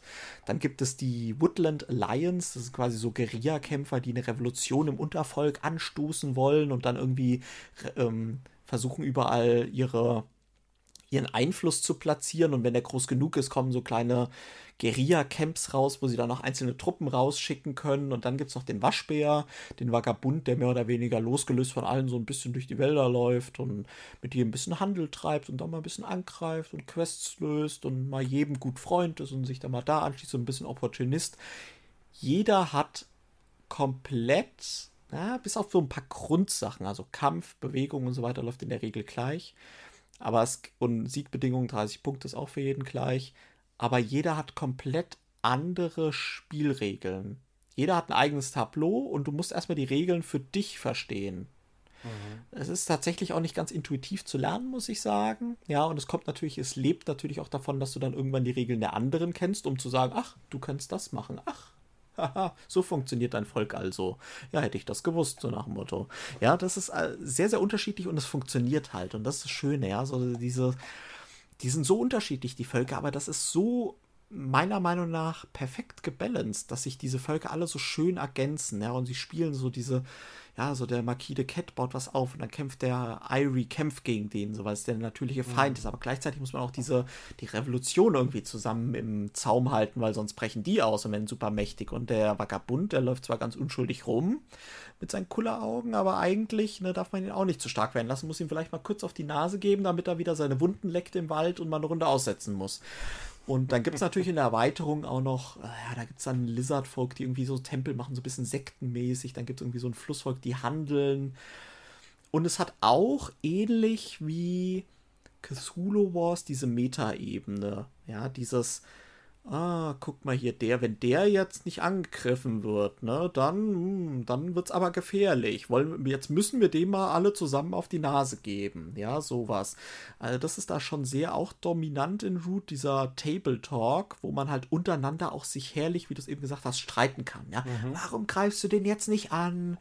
der führt doch, siehst du nicht, wie der da seine Basis schon aufgebaut hat und klar, ich habe mehr Punkte, aber der hat hier doch tausende Truppen und der zieht gleich an allen vorbei, wenn du den jetzt nicht angreifst und so, weißt also so dieses, ja, es ist schön einfach und ja, es ist, es ist ein großartig, ähm, großartiges Spiel, wo sich, wo einerseits die Balance gut abgestimmt ist von Hause aus, aber andererseits die Spieler auch so ein bisschen diese Balance selbst reinbringen, indem sie gegenseitig sehen, wer da vorne liegt. Und deswegen ist das schon fünf plus Partien, sage ich mal, notwendig, um überhaupt ein Gespür dafür zu kriegen, wer steht denn gerade gut da. Ja, und ähm, deswegen ist Root ganz großes Kino für mich. Gibt zwei Erweiterungen und ich glaube, es soll noch eine finale Erweiterung geben, bin aber jetzt nicht gut informiert, ehrlich gesagt. Auf Deutsch ist es rausgekommen bei Quality Beast ja, Englischkenntnisse braucht man sonst. Die Übersetzung, glaube ich, in Quality Beast soll nicht so gut sein. Ich habe die englische Variante, aber knuffige Grafik, nicht täuschen lassen, ist definitiv kein Familienspiel. Es ist ein knallhartes, konfrontatives Spiel. Wer darauf nicht steht, kann gleich äh, es links liegen lassen. Wer sich schon immer mal auf die Mütze geben wollte, ist mit Root auf jeden Fall sehr, sehr gut bedient. Ja, also mein Platz Bronze. Super. Manche vergleichen es ja auch mit Wargame, also so ein bisschen. Ne? Ja. Wenn, wenn, man mal Wargame probieren möchte, aber keinen Bock auf irgendwelche äh, Land- und Militärgeschichten hat, da, dann kann man mal Root nehmen, weil das vom Prinzip her wie ein Wargame ist, nur halt in diesen niedlichen kleine Tiere Waldgewand. Also. Ich sehe gerade Altersangabe ab zehn Jahren. Nie und nimmer. Ja, Nie schon, und nimmer. Also diese ganz, also man kann dann vielleicht irgendwie die Regeln von seinem Volk irgendwie, aber wie gesagt, das besteht ja ein Großteil darin zu wissen, was können denn so die anderen und die Zusammenhänge verstehen. Also das kann ich mir für zehn Jahre überhaupt nicht vorstellen. Ich Spielt sich aber relativ flott, ne? 60 bis 90 Minuten, 60 Minuten kommt doch tatsächlich mit einer eingespielten Truppe hin. Mhm. Optimale Spieleranzahl, je mehr, desto besser. Vier Stück ist eigentlich optimal. Mit drei ja, funktioniert es auch noch mit zwei Spielern, wo es laut Packung möglich ist. Äh, Finde ich dämlich. Ja, und Solo gibt es theoretisch auch die Möglichkeit, aber da kriegst du kein Spielgefühl. Ich habe es auch hier äh, stehen, auch mit der Riverfolk-Erweiterung, also mit den Lizards und den Bibern und was es da sind. Ja, die Biber, Ähm, ja. Auf Deutsch auch, also ich fand es okay eigentlich tatsächlich sogar. Also, mir- ist jetzt nichts Gravierendes aufgefallen, wo ich dachte, oh, das verstehe ich aber nicht. Ob das jetzt zwingend notwendig ist, ist, das sei dahingestellt. Ich weiß, dass ein paar Mitspieler von mir lieber Deutsch mögen. Es zwar auch akzeptieren, wenn es Englisch ist, aber Deutsch dann schon angenehmer ist. Deswegen habe ich das damals dann, dann zugeschnappt, als die erste äh, Auslieferung der deutschen Sachen kam. Ist bis heute leider in dem Sinne umgespielt. Ich habe das für mich mal so ein bisschen tatsächlich ähm, aufgebaut und alle mal so ein bisschen angespielt, weil um einfach dieses Gefühl für diese Mechaniken tatsächlich zu kriegen. Ich fand ganz spannend dieses Programmiervolk, was gar nicht ist Ja. das Die Irie, die Adler. Adler. Die ja, müssen ja, so ein bisschen noch äh, Colt Express-mäßig äh, programmieren und wenn das quasi einer dieser Sachen nicht ausführbar ist, dann gibt es eine Revolution und dann wird der König von denen abgesägt. Genau, und fängt von, quasi von vorne an in gewisser Weise, dass man, dass man das neu aufbauen muss, dieses Programm irgendwie dann auch. Das fand ich auf jeden Fall sehr, sehr spannend. Hatte sehr spannende Überlegungen, dass man halt eben schon, ah, weil man muss ja auch immer was dazusetzen, wenn ich mich recht entsinne. Ne? Man, Ja, muss, man, ja, ja. Man, muss, man muss sein Programm immer erweitern. Und dann ist, kann man irgendwann schon so einen Punkt, wo man sich denkt, ah, habe ich das noch hinkriege, aber egal, ich muss ja was machen. Und das fand ich auf jeden Fall sehr spannend. Ich finde es auch immer noch alles sehr, sehr spannend und ich sehe nur die Hürde da, die Leute an den Tisch zu kriegen. Du brauchst eine feste Gruppe. ja, das du brauchst sowieso. eine feste Gruppe für das Spiel. Das sowieso, aber die dann auch zu überzeugen, so Leute, wir müssen das aber auch eigentlich, wie du schon sagtest, vier, fünf Mal spielen, am besten mit rotierenden Rollen an auch vielleicht Ja. so. Ähm, und dann muss man das ja immer noch aufs Neue beibringen. Da sehe ich immer noch so ein bisschen, also ich hatte es gedanklich auch schon mal, ach, kriegst du es hier auf dem Tisch, sollst, lässt es ausziehen, mhm. Da habe ich gedacht, nee, irgendwann schaffst du das schon, das bleibt hier. Deswegen ist es auch immer noch hier. Und ich habe mir fest vorgenommen, dass es irgendwann auf jeden Fall mal auf den Tisch kommt und hoffe, dass es dann so zündet, dass die auch Bock haben, es nochmal zu probieren und nochmal zu probieren und nochmal zu probieren. Ähm, auf alle Fälle ein sehr schöner Pick. Da freue ich mich, dass es bei dir so gut ankommt. Ich finde auch das, was man hört und was du erzählt hast, klingt für mich immer noch toll und fantastisch. Ich finde diesen Ansatz dieser völligen Asymmetrie super irgendwie. Und wenn das auch noch funktioniert, dann ist das umso besser. Also von daher. So, Roy, ich kann es kaum mehr erwarten. Ja, Silber ähm, ist eine sehr, sehr große. Jawohl, die, die normale Schachtel ist gar nicht so groß, aber sie ist groß, ist eine fette, fette Schachtel. Ich bleibe mir treu, es muss äh, auf die Fresse geben untereinander. Es ist leider, also ich habe es leider nur auf Englisch. Es gibt ein deutsches Sprachpaket, was aber auch nur bei Kickstarter verfügbar war. Es trifft für mich halt einfach viele Dinge, die ich super finde. Eben auf die Fresse, ähm, das Thema ist super und ich spreche, um abzukürzen, von Black Rose Wars. Ludus Magnus Studio. Ui, das ist wirklich überraschend. Und ähm, ich erkenne an, dass das Spiel Schwächen hat. Wirklich. Ähm, sie kann aber bei dem Titel einfach darüber hinwegsehen, tatsächlich. Ähm, für die, die es gar nicht kennen, weil es jetzt auch nicht der mega bekannte Titel vielleicht ist, wir sind äh, Magier oder Schüler von Ma- Magierklassen, wenn man so möchte, und treffen uns quasi in so einem, ja, wie nennt man das, in so einer Universität oder so, so, eine, so eine Halle für, für magische Künste und kämp bekämpfen uns richtig. Und jeder Zauberer, jeder Spieler vertritt eine Zauberschule. Nicht wie bei Harry Potter, wenn sie sowas nicht denken, das ist schon deutlich er erwachsener und ernsthafter. Und es gibt halt die Nekromanten, die mit Toten Harry beschwören. Potter wird ab Teil 4 auch ziemlich erwachsen. Ja, das schon, aber ich meine jetzt so von der Art de, des Zaubers, ja. Also wie gesagt, da gibt es Nekromanten, die dann viel mit äh, Beschwörung von Toten arbeiten und so. Ähm, oder gibt es welche, die mit natürlichen Dingen arbeiten und so. Ähm, und da hat jeder Spieler quasi so seine eigene Magie mit eigenen Karten, Deck, wenn man so möchte, und magischen Sprüchen. Und das ist halt auch der Punkt, der ein großes Manko ist, denn jeder baut sich anhand von diesen Schu Klassen, die es gibt. Also, wenn du vier Spieler hast, hast du auch vier magische Schulen dabei. Dann baut sich daraus auch die Auslage der verfügbaren Zaubersprüche zusammen. Und jede Zauberkarte, wenn man so will, hat zwei Sprüche. Und dann gibt es die Einstiegsphase quasi, wo jeder für sich programmiert, welche Sprüche er in der kommenden Runde zünden möchte, wenn man so will. Und das heißt, diese Phase besteht daraus, dass jeder Spieler auf seine vier oder fünf Handkarten guckt, sich diese Karten durchlesen muss, oben und unten, um dann zu entscheiden, welche er nimmt und wie rum er sie auslegt, weil das entsprechend dann der, den Zauber darstellt, den er von diesen beiden wählt. Und das zieht sich schon ziemlich, weil natürlich erstmal jeder, gerade zu Beginn und wenn Neulinge dabei sind, erstmal gucken muss, was steht denn da, was macht diese Karte hm, und äh, wie verwende ich die, an, welcher, an welchem Platz, weil man hat so drei Slots äh, so will.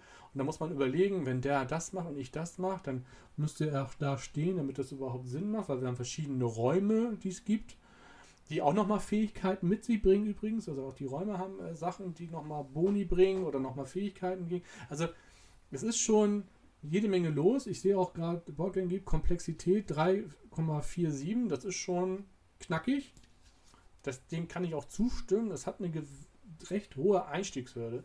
Aber wenn das dann alle halbwegs gut verstanden haben, hat dieses Spiel eine Varianz und einen Spaß, was ich bei keinem anderen bisher hatte für mich einfach, weil A, ich mag dieses Thema, ich mag die Optik, super schön, ich mag diese düsteren Räume, dieses leicht düstere, magische, einfach super, ich mag die Schachtel mit dieser dunklen Rose, weil das ist dann quasi auch nochmal so ein, so ein, so ein NPC, wenn man möchte, die Black Rose äh, Geschichte, die auch sich stärker wird und Einfluss nimmt, wenn man so möchte, und ähm, auch Räume zerstört. Alle anderen spielen quasi nicht zusammen gegen die, aber die hat da auch so Auswirkungen drauf, dass man das auch im Auge behalten muss, weil wenn es schief läuft, dann gewinnt das Spiel und keiner der teilnehmenden Spieler.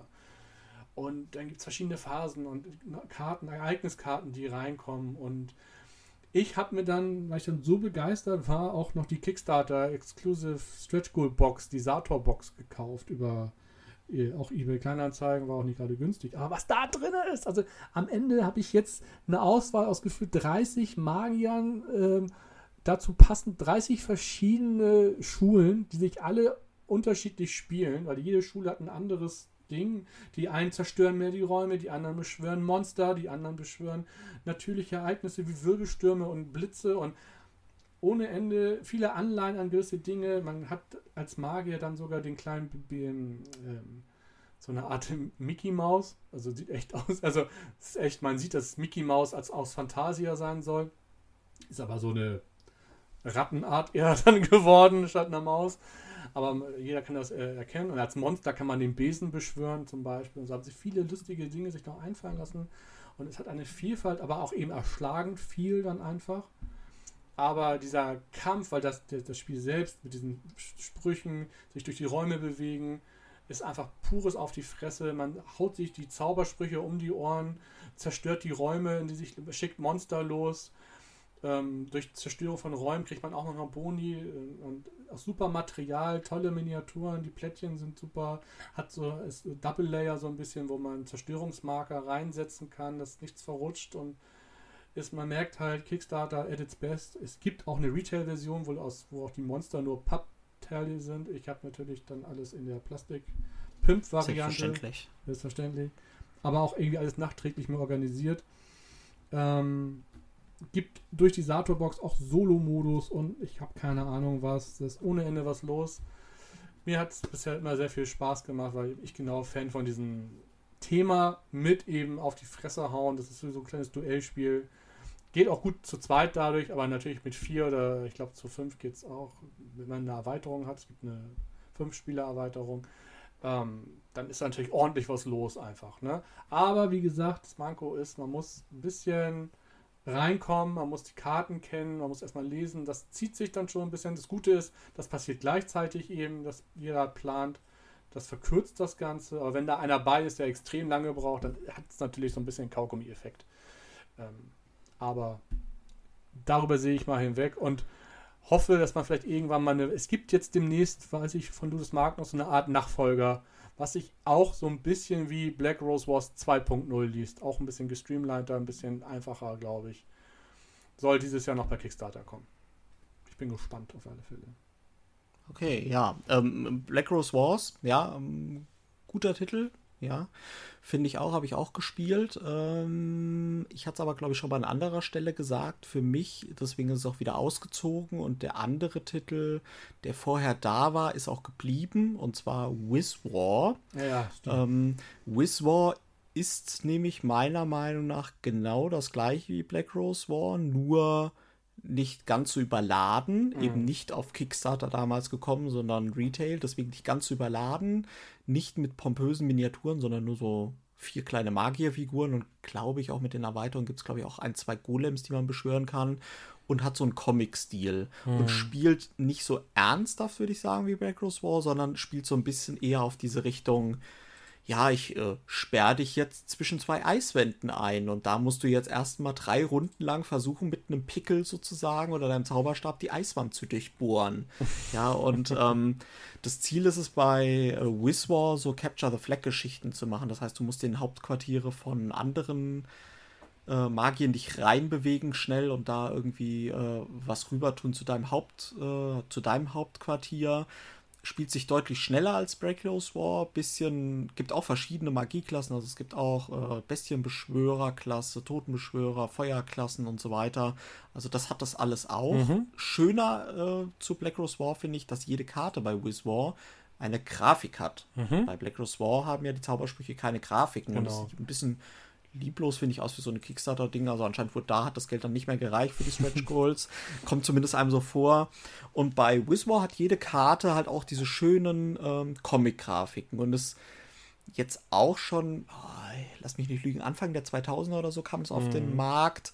Spielt sich auch sehr, sehr schnell runter. Kann man auch eine Partie Black Rose War, spielt man drei Partien Wiz War immer wieder und immer wieder und hat dieses gleiche Feeling auf die Fresse, aber auch mit so einem Augenzwinkern. Also es gibt halt total imbar Zaubersprüche, die dann in manchen Situationen dazu führen, dass du dich wirklich irgendwie einen Spieler in Ausnahmefällen, sage ich mal, wirklich irgendwie eigentlich aus dem Spiel nehmen kannst. Also du schließt den dann in einer bestimmten Konstellation mit einer Eiswand ein, dann setzt du noch ein Dornengehege davor und lässt einen Meteor irgendwie in das kleine Feld reinfallen, wo er dann drin steht und dann wird er sich nicht mehr erholen wahrscheinlich. Aber das kommt dann so selten vor und die Partien dauern dann nur 30 Minuten, dass man dann irgendwie sagt, okay, wenn du nach 25 Minuten mal äh, dann keine Chance mehr hast, dann versuchst du halt fünf Minuten die Schadenfreude doch auszuhalten. Und deswegen ist dann auch Black Rose Wars ausgezogen, weil es für mich auf die Dauer, der Spieldauer, hat es nicht komplett bis zum Ende getragen, einfach. Und es war zu viel dann auch, wie du es ja selbst schon gesagt hast, sehr, mhm. sehr viel ist. Und deswegen war für mich Wizwar so, für diese lustigen Runden, wo man Bock auf sowas hat, war das dann für mich die bessere Alternative. Aber gestehe ein, ähm, man braucht wahrscheinlich nur eins von beiden.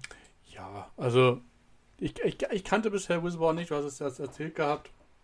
Klingt für mich genauso gut. Also tatsächlich würde ich sagen, es äh, würde mich genauso reizen. Ähm, ich bin halt nur über, darüber bisher gestolpert. Ich, ich habe davon gelesen. Ich habe halt, die Schachtel hat mich schon total angesprochen. Als ich das irgendwann mal gesehen hatte, dann sah ich, wie das ganze Spiel aussieht, dann hörte ich, worum es geht. Und dann hatte man mich eigentlich schon. Und als ich es dann auch tatsächlich auf dem Tisch hatte, habe ich gemerkt, okay, das hat hier schon eine gewisse Hürde. Also ich fand Regellesen ging sogar noch, aber dann das Spiel selbst war dann schon, oh, da muss ich aber schon viel lesen und gucken und machen. Hm. Aber am Ende habe ich mir gedacht, nee, es macht aber schon Bock. Also das ist halt ein Spiel, was man ja. erarbeiten muss ein bisschen. Ja. so, ich frage jetzt an dieser Stelle, ja. ob unsere Zuschauer überhaupt noch da sind, weil wir oh. nähern uns fast der Drei-Stunden-Marke, Reue. Ja, hallo. Die müssen Hallo. da jetzt durch. Die müssen da Aufwachen, jetzt durch. ihr müsst da jetzt durch. durch. Äh, deswegen ich würde auch einfach mit Silber weitermachen. Mama, los. Silber. Äh, auch Silber. ein Spiel, was ich gerade dieses Jahr mal wieder in meiner Hauptspielerunde ausgekramt habe für den 5x5 Challenge, einfach weil es so gut ist, dass wir nicht genug davon kriegen können. Es ist auch wieder individuelle Fähigkeiten, viel Metaebene, viel Diskussionen am Tisch, alle gegen all ähm, Verhandlungen äh, ver äh, hintergehen und so weiter. Auch ein Eric M. Lang-Spiel, man sieht ein Muster. Rising Sun. Ach. Guck an. Rising Sun, äh, wir spielen im alten Japan, feudales Japan. Es gibt Monster, es gibt Onis, es gibt Drachen, es gibt Dämonen und ähm, es ist eigentlich ein Area-Control-Spiel was ganz, ganz simpel aber runtergebrochen ist, äh, der Großteil läuft über die Verhandlungen. Und zu Beginn jeder Runde sucht man sich nämlich einen Verhandlungspartner. Da ist man frei im Verhandeln, kann sagen, ja, hier, Roy, ne? Ich gebe dir mal eine Münze. Willst du nicht mit mir zusammen machen, diese Runde, oder? Wir teilen uns die Regionen auf und du sagst, Ja, ja, machen wir mal, gib mal die Münze. Ja, und dann äh, hat man nicht den Vorteil, wenn man verbündet ist, dass dann immer, wenn man am Zug ist, zieht man vier Aktionsmandate und kann sich eins davon aussuchen. Und die beiden, die, äh, die in einer Allianz sind, können quasi neben dieser Aktion noch eine Bonusaktion pro Aktion starten. Deswegen ist es immer sinnvoll, eigentlich in einer Allianz zu sein, weil man dadurch einfach nochmal Bonusaktionen kriegt. Ja, und natürlich kann man auch ein Mandat ziehen, dass man Betrug macht. Das heißt, man, die Allianz wird dann gesprengt. Dafür kann man dann irgendwie besonders viele Einheiten auf dem Feld austauschen. Fällt dann in der Ehre runter. Man kann sich Karten kaufen mit Monstern und Verbesserungen. Ähm, ja, interessant tatsächlich und auch so ein bisschen das Herausstellungsmerkmal ist dann so ein bisschen auch dieser Kampfmechanismus, weil der ist ähnlich wie in Cry Havoc, wenn das jemand mal gespielt hat, dass man quasi Münzen hat, die man während der Runde angesammelt hat und man verdeckt, legt man auf ein Command-Tableau, auf ein Kommandotableau quasi ähm, seine Münzen. Da gibt es einmal die Möglichkeit, Selbstmord zu begehen, Seppuku. Da tötet man einfach seine Truppen und äh, steigt in der Ehre oder man nimmt eine Geisel oder man schickt Ronins, das sind Kampfverstärker, einfach in den Kampf oder man macht äh, Poets, äh, Society of Poets oder irgend sowas, glaube ich, dass man am Ende für jede getötete Einheit Punkte kriegt. Und es geht natürlich, wer am, am Ende des Kampfes die meisten Truppen noch im Kampf stehen hat, der kriegt nämlich die Region und damit dann kann er Sets bauen und auch viele Punkte kriegen. Das heißt, man setzt vor dem Kampf, verdeckt alle, die am Kampf teilnehmen, auch bis zu sechs Spieler, verdeckt ihre Münzen auf diese verschiedenen Aktionen. Und diese Aktion tatsächlich, Seppuku, Hostage, Ronin und äh, Poets, kann immer nur der ausführen, der die meisten Münzen draufgesetzt hat. Und das ist halt das Schöne. Was denkt Roy, worauf ich setze? Hm. Ah, denkt er, ich mache Seppuku, dann kann er danach ja keine Hostage mehr nehmen, weil dann ja alle tot schon sind. Oder, ich, oder er denkt, ich mache Seppuku und geht auf die Poet Society und kriegt dann für jeden Getöteten auch bei Seppuku auch nochmal Punkte. Oder man sagt ganz offen hier, ich will die Region haben, äh, mach du bitte Seppuku, ich störe dich damit nicht, du gibst nur eine Münze aus quasi machst, tötest alle deine Truppen, weil du mit einer Münze quasi die Mehrheit hast, kriegst dafür viele Punkte, meine Truppen bleiben stehen, ich krieg die Region. Dann sagst du vielleicht, oh ja, dafür mache ich in der nächsten Region das Gegenteil quasi. Und da, und natürlich muss man sich nicht an diese Versprechen handel, halten und kann sich natürlich schön in den Rücken fallen. Es ist ganz großartig, dieser, dieses Verhandlungselement in diesem Spiel. Man braucht natürlich die richtige Truppe. Ja, und das ist einfach sehr, sehr, sehr, sehr gut und passt einfach auch in die Gruppe, die ich habe. Wieder in diese, jede Fraktion hat auch nochmal Spezialfähigkeiten. Manche können günstiger kaufen und so weiter. Manche haben Festungen, die sich bewegen können, weil es so Riesenschildkröten sind ja, es ist äh, wirklich schön. Das Besondere ist auch noch, jede Region wird nacheinander abgehandelt. Das heißt, du willst auch mit deinen Münzen, die du hast, haushalten, weil der Gewinner der Region muss die Münzen, die er eingesetzt hat, an die Verlierer auch noch verteilen. Das heißt, wenn du alle deine Münzen im ersten Kampf einsetzt, wirst du alle Münzen nicht nur zur Verfügung haben mehr für weitere Kämpfe und wirst alles verlieren, sondern auch deine Gegner, die Unterlegenen, kriegen dann auch nochmal richtig viele Münzen für die nächsten Kämpfe. Das heißt, es gibt sehr, sehr viele taktische Elemente, die da ganz wunderbar mit reinspielen und es ist meiner Meinung nach zu Recht mein Platz 2 Silber. dein Platz zwei. Zu, mein, zu Recht mein Platz 2 Rising Sun. Sehr schön, sehr schön. ja, es sieht auch auf jeden Fall auch toll aus. Es sind tolle Miniaturen, ja. was man so sieht, auf jeden Fall. Ähm, klingt auch alles super interessant. Habe ich bisher bloß, also ich, keine Möglichkeit gehabt, das irgendwie mal anzutesten oder dergleichen. Und dafür hat es mich dann auch thematisch nicht abgeholt, dass ich das Geld dafür ausgeben wollte bisher. So, ja. Dass man jetzt denkt, das, ich finde es cool, dass es das gibt, auf jeden Fall. Gerade wenn man jetzt so bedenkt, ach, wir haben jetzt hier diese Trilogie halt, ne, mit den Wikinger, dann äh, Rising Sun, jetzt dann Ankh mit Ägypten. Da ist dann halt aber gerade was thematisch die Sache angeht, quasi dann Rising Sun tatsächlich auf dem letzten Platz davon, weil damit kann ich persönlich einfach am wenigsten anfangen, wobei das, was du gerade erzählt hast, natürlich dann auch thematisch klingt und ähm, spannend auch. Also von daher äh, wäre ich natürlich nicht abgeneigt, da mit einzusteigen und wäre sicherlich auch recht angetan, hätte ich das mal auf dem Tisch gehabt. Lustig ist, wir haben bisher noch gar keine Doppelung in unserer Top 10. Ich glaube, das wird auch jetzt nicht dazu kommen, ehrlich gesagt. Okay, dann ich bin gespannt. Roy, hau ihn raus. Ich hau, hau ihn raus. raus. ich hole ihn raus, nein. Äh, das ist ein Familienpodcast. Ja, aber es ist schon nach drei Stunden, das ist schon nach elf. Achso, du meinst, wir, sind, wir dürfen schon ab 16 quasi genau. ausstrahlen hier. Genau, die kleinen Kinder sind schon eingeschlafen mittlerweile. Es Wahrscheinlich der Rest der Belegschaft auch. Aufwachen, Leute, es gibt Platz 1. Oh. Wenn ihr jetzt quasi bei Platz 8 eingeschlafen seid, Platz 1. Platz 1. Ähm, ich bleib thematisch bei meinem Zaubern quasi. Und aber mechanisch gehen wir einen ganz anderen Weg. Es Oh, ich, dann weiß ich's. Krass. Worker, Krass. Worker Placement äh, Spiel umgesetzt in, in Deutschland von Korax, ursprünglich Das auch zweite. Game aus Mindclash Games. Genau, ja, ich bin ein Top 10. Mindclash-Fan, man merkt es. Es ist Tricerion. Krass. Ich, es, ähm, ja, mir fehlen sogar die Worte, wie man merkt. Es ist für mich tatsächlich, da stimmt gefühlt einfach irgendwie alles. Für, auch da erkenne ich an, die Schwächen, die es eventuell hat. Keine Frage. Es ist viel, es ist sehr komplex. Man muss äh, viele Dinge im Kopf verarbeiten, wenn man das Spiel spielt. Auch erklären ist nicht gerade das Einfachste daran. Aber ich finde, viele Dinge sind so toll thematisch einfach eingebunden. Also wir sind alle ja ähm, wirklich Illusionisten, Magier, also jetzt nicht Zauberschulen und sonst was, sondern nein, richtig handfest, so schön ähm, Ende 19. Jahrhundert, Anfang 20. Jahrhundert, so in dem Zeitraum, eher schon Anfang 20. Jahrhundert. Wir basteln uns Geräte und so Houdini-mäßig, alles so, so hat es auch den thematischen Touch.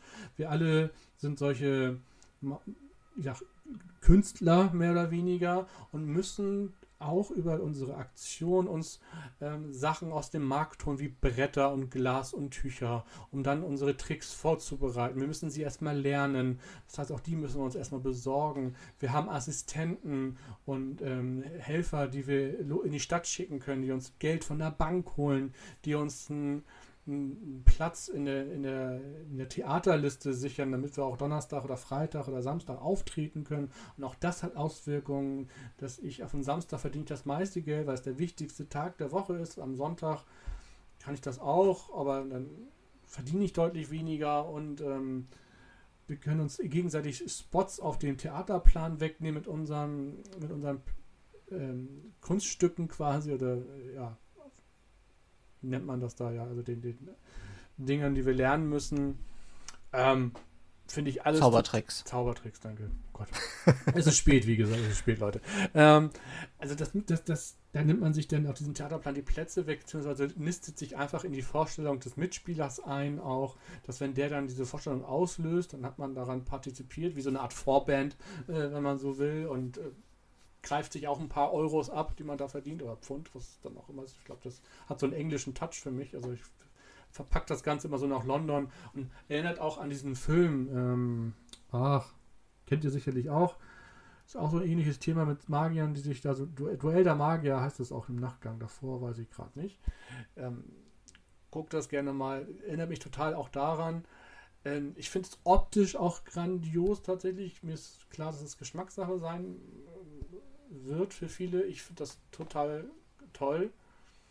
Und ja, ich, was ich am meisten wirklich dann nebst dieser ganzen thematischen Geschichte, was ich gerade erzählt habe, äh, äh, liebe, ist dieses, diese Art von Worker Placement, die verknüpft wurde mit ähm, auch so einer Art Pro Programm oder naja, also in der Phase, wo wir unsere Worker schon äh, platzieren, gedanklich zumindest, das machen wir auch gleichzeitig, indem wir verdeckt Karten zu den Workern legen, wo wir die hinlegen, äh, wo wir sie platzieren möchten. Das machen alle gleichzeitig. Und wenn wir zu viert spielen und wir haben nur zwei Plätze bei der Bank, aber vier Leute planen, Arbeiter zur Bank zu schicken, dann werden nur zwei Leute zur Bank gehen können. Und die anderen zwei. So quasi vier, da könnte auch ein guter Anfang für einen Witz sein. Vier Leute gehen zur Bank, zwei kommen raus. Genau. Richtig schlecht. Ähm, so, aber dann haben die halt zwei verdödelte Aktionen quasi. Die, die, dann können sie nichts mehr machen. Dann ist das einfach, ja, Pech gehabt. Und das ist so dieser Moment, wo man überlegt, der braucht auch noch Ware, der wird zum Markt gehen bestimmt und der muss langsam mal seinen sein, sein Auftritt haben. Das heißt, der wird bestimmt zum Theater. Und mit wem geht er zum Theater und wie ist die Reihenfolge? Werde ich da zuerst sein und dann werde ich da nur Zweiter sein? Dann kostet mich die Aktion auch noch mehr. Das haben wir auch noch. Unterschiedliche Kosten dafür oder unterschiedliche Stärken der jeweiligen Aktion, je nachdem, wann ich äh, dran bin quasi. Also, wie gesagt, super viel los irgendwie, aber ich gerade dieses dieser spannende Moment, wo setze ich welchen Worker wann ein, das machen alle gleichzeitig und decken das dann gefühlt gleichzeitig auf. Und dann dieses, oh nee, jetzt gehst du nicht auch zur Bank, scheiße. So. Und ähm, das finde ich total klasse. Ist ein spannendes Element auf jeden Fall. Und bisher war jede Partie wirklich diese Spannung auch gehabt. Es waren immer enge Geschichten. Und wie gesagt, hat mich thematisch einfach abgeholt. Ich habe mir vor kurzem jetzt auch noch die Erweiterung gegönnt. Ich habe mir erst gedacht, brauchst du nicht, weil wie schon bei Anachrony, mein Clash-Titel sind so schon heftig genug. Da braucht man nicht noch mehr und noch mehr. Aber ich habe mir dann hier überlegt, nee, doch, bei dem Spiel, ihr, ihr seht es, Platz 1 All-Time bei mir. Da will ich dann doch alles haben. Hat man noch die Schulen der Illusion, wie es da heißt, noch dazu geholt. Ganz äh, wichtig für Leute, die es auch zu zweit spielen möchten, gibt es eine kleine Zweispieler, ähm, nicht Erweiterung, also man kann es auch so zu zweit spielen, aber es gibt eine Erweiterung, die einen speziell nochmal Karten gibt, die besser ausgelegt sind für ein Zweispielerspiel. Sehr zu empfehlen. Diese Erweiterung hat gleichzeitig auch noch äh, Sonderfähigkeiten für Magier, ist auch gut. Ähm, kann man auch gebrauchen. Und das Spiel selbst, das Basisspiel, bringt auch schon eine Erweiterung mit, die man verwenden kann, die dunklen Gassen, wo man ein bisschen dreckiger mit fiesen Tricks spielen kann auch, wo man anderen Leuten wieder ein bisschen Schnippchen schlägt, man selbst Vorteile hat. Und ähm, wie ihr gemerkt habt, auch sowas finde ich immer gut. Und daher verbindet sich hier einfach vieles, vieles zusammen, was mich total einfach anspricht. Und daher ist Tricerion meine Nummer 1. Und was ich bisher so von anderen Leuten gehört habe, ähm, trifft es viele vielen Geschmack, den, den Geschmack und ähm, ich glaube, es ist leider ein bisschen verkannt. Viele lassen sich abschrecken von dann doch der komplexen Optik. Ähm, ich glaube, wenn mehr Leute das spielen würden, würden sie feststellen, was für ein schönes Spiel das eigentlich ist. Ja, ja. schön. Äh, tatsächlich Tricerion, ähnlich wie äh, Anachrony, war das bei mir in der Sammlung. Hm, ist bei mir aber ausgezogen, nicht wie Anachrony, weil ich Platz schaffen wollte, sondern für mich war es ein bisschen zu Euro-Nachdenkmäßig. Ja, mhm. diese Spiele von Mindclash Games tendieren ja wirklich dazu, ja, dass man sehr über sie grübeln kann. Äh, das ist äh, für viele Euro-Fans und ja auch für dich äh, anscheinend sehr, sehr cool. Ja, und das erkenne ich auch an. Für mich ist es tatsächlich dann so ein bisschen ja, also wir haben jetzt auch unsere Top Ten unterschiedlich gesehen. Also bei mir ist es auch eher so ein bisschen diese Diskussion am Tisch und so, ne? Und äh, darüber sich ein bisschen Vorteile zu verschaffen, vielleicht indem man gut verhandeln kann. Das ist mir dann schon fast zu Euro, ein bisschen zu trocken gewesen. Was aber kein schlecht, es war kein schlechtes Spiel für mich, ja. Also es war jetzt nicht so, dass ich sagen würde, oh Gott, Gurke. Ja, aber es war halt einfach nichts, wo ich sage, oh, das, das sehe ich mich jetzt oft spielen tatsächlich. Verstehe ich auch. Wie gesagt, also es ist schon ja, mechanisch auf jeden Fall auch. Wie gesagt, dadurch aber ähm, durch diese Einbindung für mich erträglich verpackt. Weißt du, wie ich meine? Also es ist, halt, mhm. halt, es ist dann eben nicht so, dass ich denke, boah, was ist ja hier Mathematik oder so, sondern, naja, ich gehe an den Markt und ich kaufe das und ich bereite das hier vor und dann mache ich hier den Spot im dem Theater. Das hat für mich ja alles Sinn und Verstand so gesehen. Und dann hat man ja auch den Worker, dass man selbst sich selbst schickt, quasi den Magier, den Künstler oder eben nur den Assistenten, was auch nochmal Auswirkungen hat und so. Also das hat für mich alles Logik und Logik dahinter und daher kann ich dann sowas besser umsetzen, weil es für mich Sinn ergibt. Das nicht zu abstrakt ist am Ende. Es ist abstrakt natürlich, aber es ist so eingebunden, dass ich das, dass man es gut nachvollziehen kann. Aber ja, es hat seine Längen auf alle Fälle auch. Also es ist schon ein Spiel, was schnell auch mal zwei, drei Stunden gehen kann auf jeden Fall, wenn, gerade wenn man zu dritt oder zu viert spielt. Und wirklich auch eine Hürde hat. Aber das ist eben, wie du schon sagtest, Mindclash. Ne? Also da ist Name Programm auch ein bisschen. Ne? Nicht, nicht ohne Grund heißen die so. Und ähm, da, das wie war, wie war nochmal das Geräusch was du dazu gemacht hast? Oh Gott, was ich gar nicht mehr. Welches habe ich denn gemacht? Dieser Emoji mit dem Kopf. Oh, äh, äh, nee. Was ich. Oder? Ja, so, ne? Also, ähm, ja. Genau, so. Das klingt wie, als ähm, ob du gerade einen Asthmaanfall kriegst. ähm, ich, ich, es wäre jetzt auch nichts, was ich jeden Abend machen könnte. Ne? Das muss man dazu sagen, auch schon gar nicht in der Woche.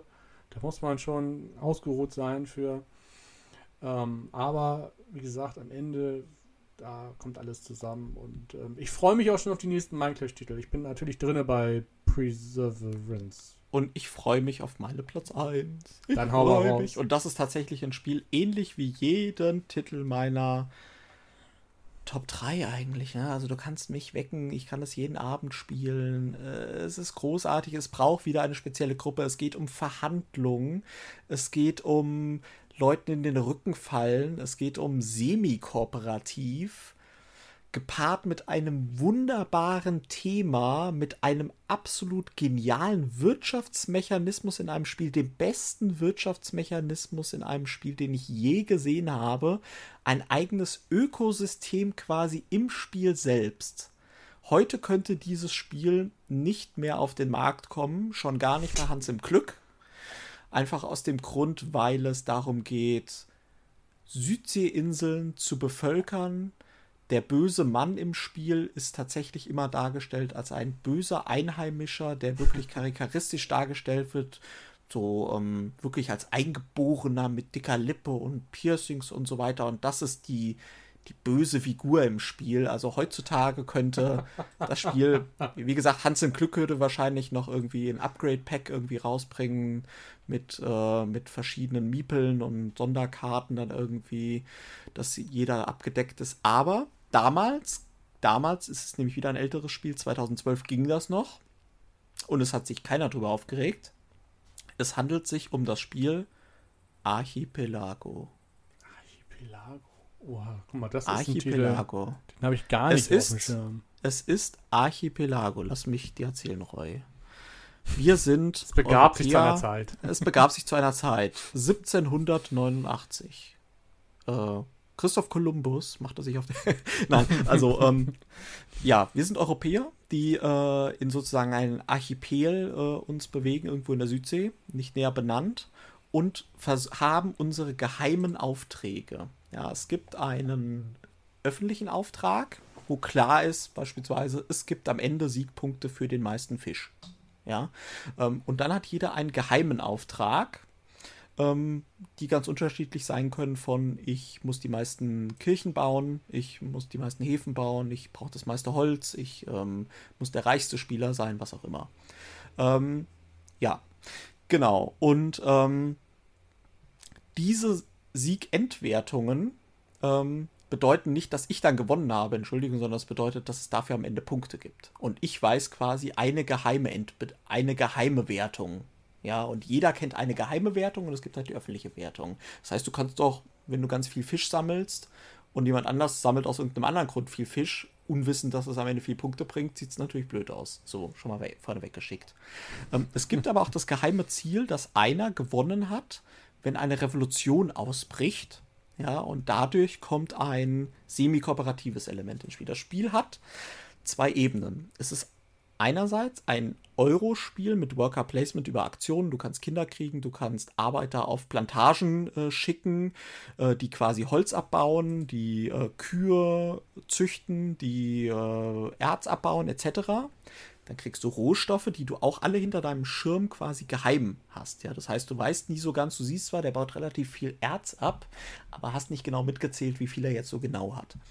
Zeitgleich kannst du auf den Markt gehen. Es gibt einen internen und einen externen Markt, also einen internen Inselmarkt und einen externen nach Europa, wo du entsprechend, je nachdem, wie der bedient wird, aktuell der Markt, es ist nämlich dann ein tolles Wirtschaftssystem in sich selbst, ähm, Auswirkungen hat. Ja, wenn schon ganz viel Erz nach Europa verkauft wurde, ist die Nachfrage relativ gering. Ja, das wird dann immer auf so Tableaus gelegt und dann kriegst du halt weniger Geld dafür, weil Europa will halt kein Erz mehr.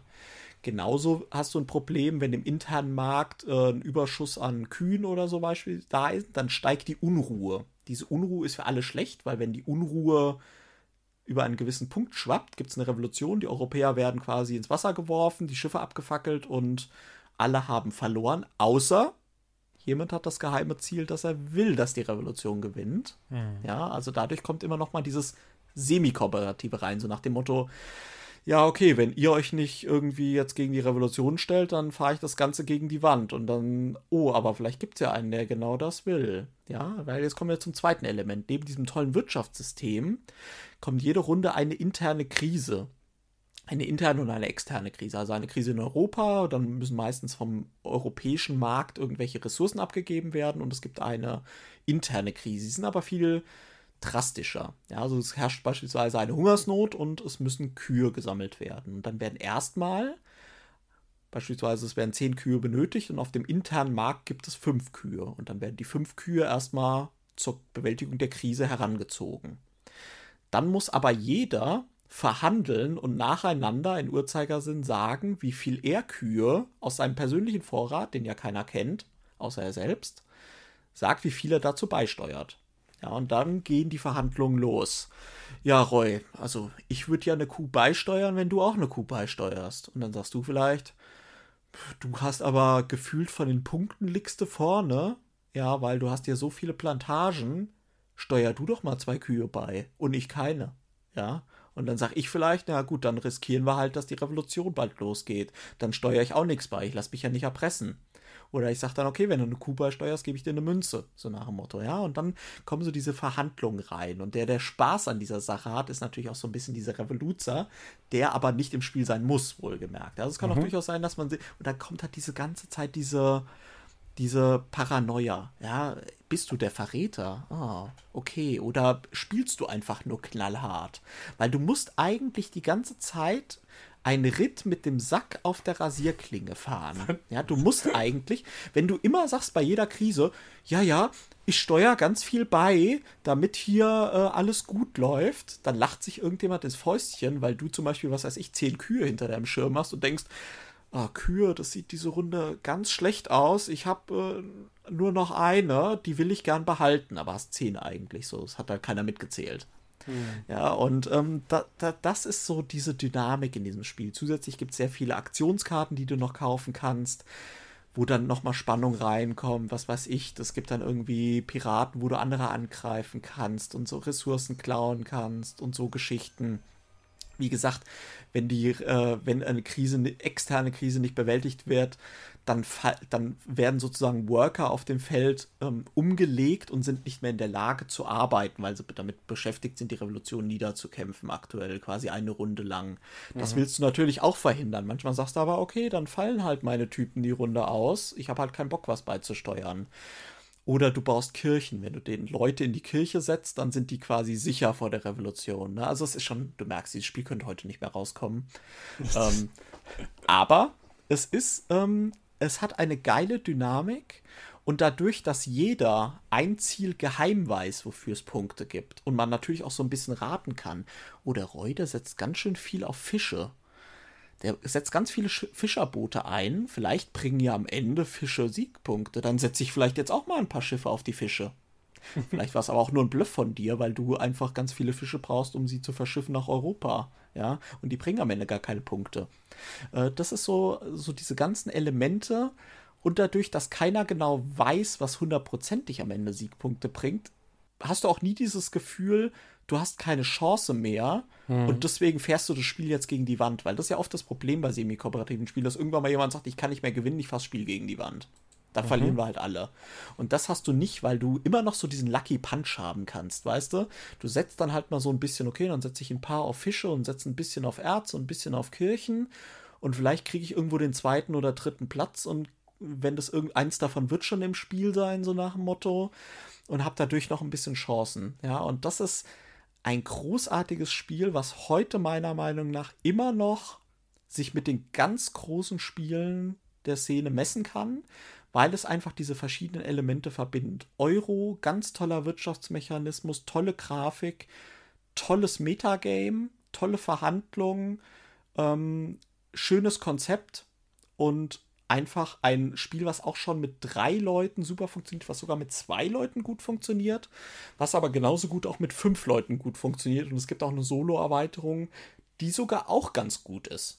Tatsächlich. Also es ist ein großartiges Spiel. Ich kann es nur jedem ans Herz legen. Es wurde vor ein paar Jahren mal verramscht für 10 Euro. Mittlerweile ist es wieder 80, 90 Euro auf dem Gebrauchtmarkt wert. Ähm, die Erweiterung Krieg und Frieden, glaube ich, heißt und die Solo-Erweiterung sind auf jeden Fall auch eine Empfehlung. Archipelago, eins dieser Spiele, die meiner Meinung nach immer so ein bisschen unter dem Radar geflogen sind, was aber wirklich großes Kino ist. Und die Leute, die es gespielt haben, sagen, warum ist das nicht bekannter? Hm. Es ist großartig. Archipelago von Ludicalli Games, Christoph Böhlinger und äh, Deutsch Asmodee, glaube ich, damals. Ja. Jetzt bist du baff, ja? Noch nie von gehört tatsächlich. Ist geil. Sagt mir Ist gar wirklich nichts. geil. Sagt mir gar nichts. geil. Witzig. All Also, time Top One. Krass. Ja, noch habe ich doch gesagt. Mal, Überraschung. also noch nicht mal irgendwie das. Ich gucke gerade nebenbei immer schon das Cover noch nie gesehen. Ich, das ist mir noch nie über den Weg gelaufen tatsächlich. Noch nicht mal Also- an irgendwelchen anderen Listen oder so. Ich habe das noch nie Ja. irgendwie bewusst wahrgenommen tatsächlich. Aber Ist klingt, geil. klingt spannend. Aber wie du schon sagtest, heutzutage müsste man da doch ein kleines äh, Redesign durchführen. Ja. Aber es ist, ist tatsächlich auch Kolonialisierung, ja. ähm, Entdeckung Amerikas und so. Das sind Themen, die mich auch einfach, ähm, die mich auch irgendwie triggern. Ne? Also ich finde es auch sehr, sehr schön, einfach auch diese Grafiken und diese Vorstellungen so.